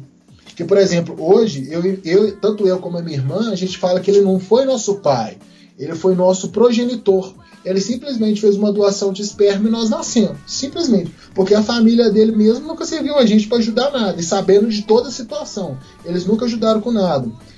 Ele tem legalmente três filhos, né? Pelo que a gente sabe, são três. Que é eu, eu e minha irmã somos filho do mesmo pai e da mesma mãe. E ele tem outro filho com outra mulher que é mais, mais, mais, mais velho do que eu e minha irmã, né? Esse filho que foi realmente o filho dele a vida inteira, pra você ter ideia, né? Eu- aí, eu já não sei, é, você, você é cristão, né? Sim. É, aí vai, vai, vai de cada caso. Esse filho dele mesmo, que. Esse filho dele, ele, ele tem 30 anos, Hernani. Você acredita? Aí, eu- aí eu sou suspeito pra falar porque eu sou ateu. Você acredita que o homem com 30 anos fala que Deus vai arrumar a mulher certa pra ele? Ah, ele falou? Ele falou, ele falou comigo e falou: não, não, Deus vai arrumar a mulher certa pra mim na hora certa. Aí eu fui, aí eu, aí eu falei, ah, é, rapaz, Deus vai arrumar pra você a mulher certa? Ele vai, vai arrumar certo. Falei assim, e se Deus falar com você assim, que vai ser uma, uma, uma emissol, por exemplo? Ele, não, não, mas Deus não vai fazer isso comigo, não. Deus vai mandar um emissol pra mim, pelo amor de Deus. Eu, eu sou temente a ele, ele não vai mandar isso pra mim. E se ele mandar pra você assim, uma mulher da pá virada, vai falar que você vai converter essa mulher, você vai colocar essa mulher no caminho. Não, não. Mas Deus não vai fazer isso. Deus vai designar pra mim a mulher da igreja. Eu falo, velho, isso é tudo da pá virada. Você quer que Deus manda a mulher certa pra É, você? aí não ajuda, né, cara? Aí não dá, pô. Não, justamente, é um esse, que- esse que é o filho do meu pai, é um cara de 30 anos. Ele não deu conta de formar na faculdade até hoje. E ele teve tudo. Porque a mãe dele foi, a mãe dele foi funcionária pública no Espírito Santo até pouco tempo atrás. A mãe dele bancava a vida dele, bancava tudo. Ele não deu conta de formar na faculdade. Ele não deu. Ele, pra você ter ideia, ele não deu conta de tirar nenhuma carteira até hoje. Até hoje. Ele é tão merda, mas tão merda, que meu pai, meu pai praticamente deixou a casa pra ele, fechada lá, né? Onde que ele mora atualmente. A geladeira estragou, a geladeira estragou, meu pai deu uma geladeira nova pra ele. E eu lembro, e, e deu uma geladeira nova. E eu lembro que na época eu tava precisando de comprar um pneu de carro, umas coisas, e nada. Tá certo que o carro era meu, não era minha responsabilidade. Mas, tipo assim, se você deixa alguém, por exemplo, numa casa sua, e a pessoa tá lá, e a pessoa tá vivendo na sua casa, o mínimo que ela tem que fazer, por exemplo, é cuidar dela. Mesmo que porcamente, mas cuidar dela, né? Hum. Eu falo assim, não pintar essas coisas. Mas esse, esse, esse que foi a vida inteira fidel, não, não deu conta de formar, não deu conta de fazer porra nenhuma. E quando pensa que não, vem um homem de 30 anos, do mesmo jeito que ele, ignorante, igualzinho ele, sabendo de tudo, que dá onde sabe tudo, igual ele acha que sabe. Outro dia, ele, ele tipo assim, ele, ele é metido sabe tudo. É, você já mexeu com a área da computação? Já. Você conhece o Arduino? Conheço. Então, tipo assim, ele, ele dá aula de Arduino, sabe? Caramba, telecabeça. Não, pelo amor de Deus, né? Arduino, Arduino é, é uma coisa avançada, mas é uma coisa de criança. É assim, não é, não é tão avançado, por exemplo. Você não vai fazer. Você pode fazer, mas você não vai fazer, por exemplo, uma programação de. de é, você não vai fazer uma programação de alto nível com o Arduino. Você vai fazer uma programação assim mais simples, mexer para lá e para cá, porque o Arduino consome muito espaço para fazer determinados tipos de atividade. E também você vai ver, é, por exemplo, a linguagem de programação. Basicamente, o que muda de você fazer uma linguagem, sempre uma, uma linguagem computador e uma linguagem interativa, é simplesmente que na linguagem interativa você, você ativa um botão Você manda um comando para ativar um botão no chip ou no meio que você está mexendo, que ele faz a leitura daquele botão. Por exemplo, se você vai trabalhar com leituras analógicas, né? Sim. Você vai fazer, por exemplo, ah, vou medir temperatura. Você joga, você, você põe um leitor que lê a temperatura. Você só joga lá e ele faz isso. E tipo assim, o Arduino, ele, é- ele, é- ele é bom para aprendizado, mas por exemplo, você não vai fazer uma programação de um caça com Arduino. Não, não, não. É amador. Você não- justamente. Você não vai fazer a programação de, sei lá, vamos colocar um caso mais simples. Você não vai fazer uma injeção eletrônica com Arduino. Você não vai fazer a programação de um ônibus com Arduino. Você não vai fazer. o- Aí ele, é metido sabe tudo. Outro dia eu fui virar pra ele e falei assim aqui. Eu, eu não cheguei a falar isso com ele, não. Eu falei, velho. Agora mais científico, né? Eu falei, ô, todos os seus projetos são criados baseados no ponto triplo. Ele é baseado no ponto triplo. Eu falei, é, só funciona sob condições e, e- e climas ideais, porque na prática não funciona. É aquela pessoa assim, que é cheia de ideia, mas nenhuma vai pra frente, nenhuma tem nada a ver com a lógica, sabe? Outro dia virou pra mim e falou, pô, a gente tá precisando de criar. Vamos, vamos, vamos criar um aplicativo aí pra gente ganhar. Pra, vamos criar uma coisa pra gente ganhar dinheiro. Eu falei, pô, ganhar dinheiro, legal. Aí foi falou que vamos criar um aplicativo tipo iFood, tipo negócio, vai chamar ST Entregas para fazer entregas só dentro de Santa Luzia. Foi que eu olhei assim, ô, meu camarada, ô inteligentão, o Einstein. Se tem iFood. Pra que vai tem- querer outro? Se tem Uber, se tem tudo, vai querer, vai querer pegar um dos moleque amador porque é de Santa Luzia, não sei o que. Presta atenção, meu filho. Aí, nossa, é, assim, dá até preguiça de conversar com ele, sabe? É uma conversa, assim, totalmente broxante. Igual ele fica falando, por exemplo, ele fica falando. Ah, esses caras escroto com mulher, que não sei o quê. Francamente, é claro que tem claro escroto com mulher também. Mas e as mulheres que faz. E, e- e muitos de nós sofrem isso, eu sofri isso. A história que se contou também. Quantos homens bons que não se perdem por causa dessas mulheres? Ele é tipo assim, ele, ele meu pai são os verdadeiros voo de galinha. Eles têm uma ideia, mas ela só funciona até um determinado ponto. Depois daquilo ali parou, travou, não funciona, não é assim. Nossa senhora, é complicado demais. Discutir com eles é uma coisa assim, muito broxante, sabe? Muito broxante, mas muito broxante mesmo. Bom, meu irmão, ah, agora a gente precisa fechar o programa. Ah, conclusão sua, eu queria que você fizesse suas últimas palavras agora pra gente terminar. Ah, o que que você eh, eh, conclui sobre a importância do pai na família? O que que você, suas conclusões finais? Olha, falar que um pai não é importante, mesmo eu que não tive um, é, é, é burrice. Né? Porque um pai, sim, é extremamente importante na vida de um jovem, é extremamente importante para o crescimento. Mas antes de tudo, se eu não me engano, a- a- a- até o tiozão fala isso, tem que ser um pai que tem condições físicas e psicológicas de ser um pai. Porque simplesmente é, é claro que vem o caso aí também das, das emissoras vagabunda, né? Porque simplesmente colocar um filho no mundo não é responsabilidade para qualquer um, não. Qualquer um que vai pensar qualquer coisa tem que pensar, porque colocar um filho no mundo, criar um ser humano com vida, com cabeça, com, com condição de vida, não é para qualquer um. Você criar um homem digno, você criar uma pessoa de respeito, e tudo, você tem que pensar um milhão de vezes antes de colocar um filho no mundo. Se não, não coloque, porque o- as, suas, as suas coisas erradas pode produzir péssimo homem. Eu ainda posso falar que apesar de na minha vida na, a minha vida ter sido muito difícil, ainda teve pessoas, eu tive uma excelente mãe, eu tive excelentes pessoas ao meu redor que me fizeram ser um homem bom. Mas quantos são os exemplos na favela? Quantos são os exemplos em lugares que não têm condições nenhumas de vida, que pais abandonam, abandonam filho e mais tarde, infelizmente, por não ter sido criado em um bom meio, por não ter tido boas influências, esses filhos são acabando recrutados pelo, pelo crime. E esses recrutados pelo crime são que vão proporcionar, que vão estar na rua nessa criminalidade que a gente está, nessa vagabundagem que a gente está. Então, ainda mais aqui que a gente está no meio masculinista. A gente tem que pensar mil e uma vezes antes de colocar um filho no mundo. Bom, Agora os ouvintes comentam, dizem o que, que pensaram dessa história. Realmente é, é uma história diferente, né? E é isso, Arcanjo. E aí agora a gente vai ver o que, que os ouvintes vão achar. É, na verdade, eu posso, eu, eu posso falar só mais uma coisa, se tiver como você colocar no ar? Por favor. Não, então, o que acontece? Na, na verdade, isso aqui, agora, agora eu, eu meti, o- eu, eu meti o pau no, no negócio, até falar.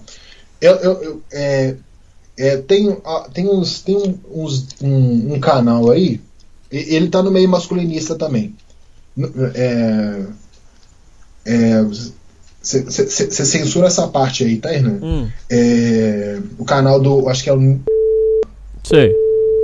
mas tem canal aí masculinista onde que tem pessoa que se esconde atrás de doença, se esconde atrás de doença e francamente, se você vai fazer uma merda, faça uma merda de cara limpa. Não esconda as merdas que não esconda as merdas que você vai fazer atrás de negócio.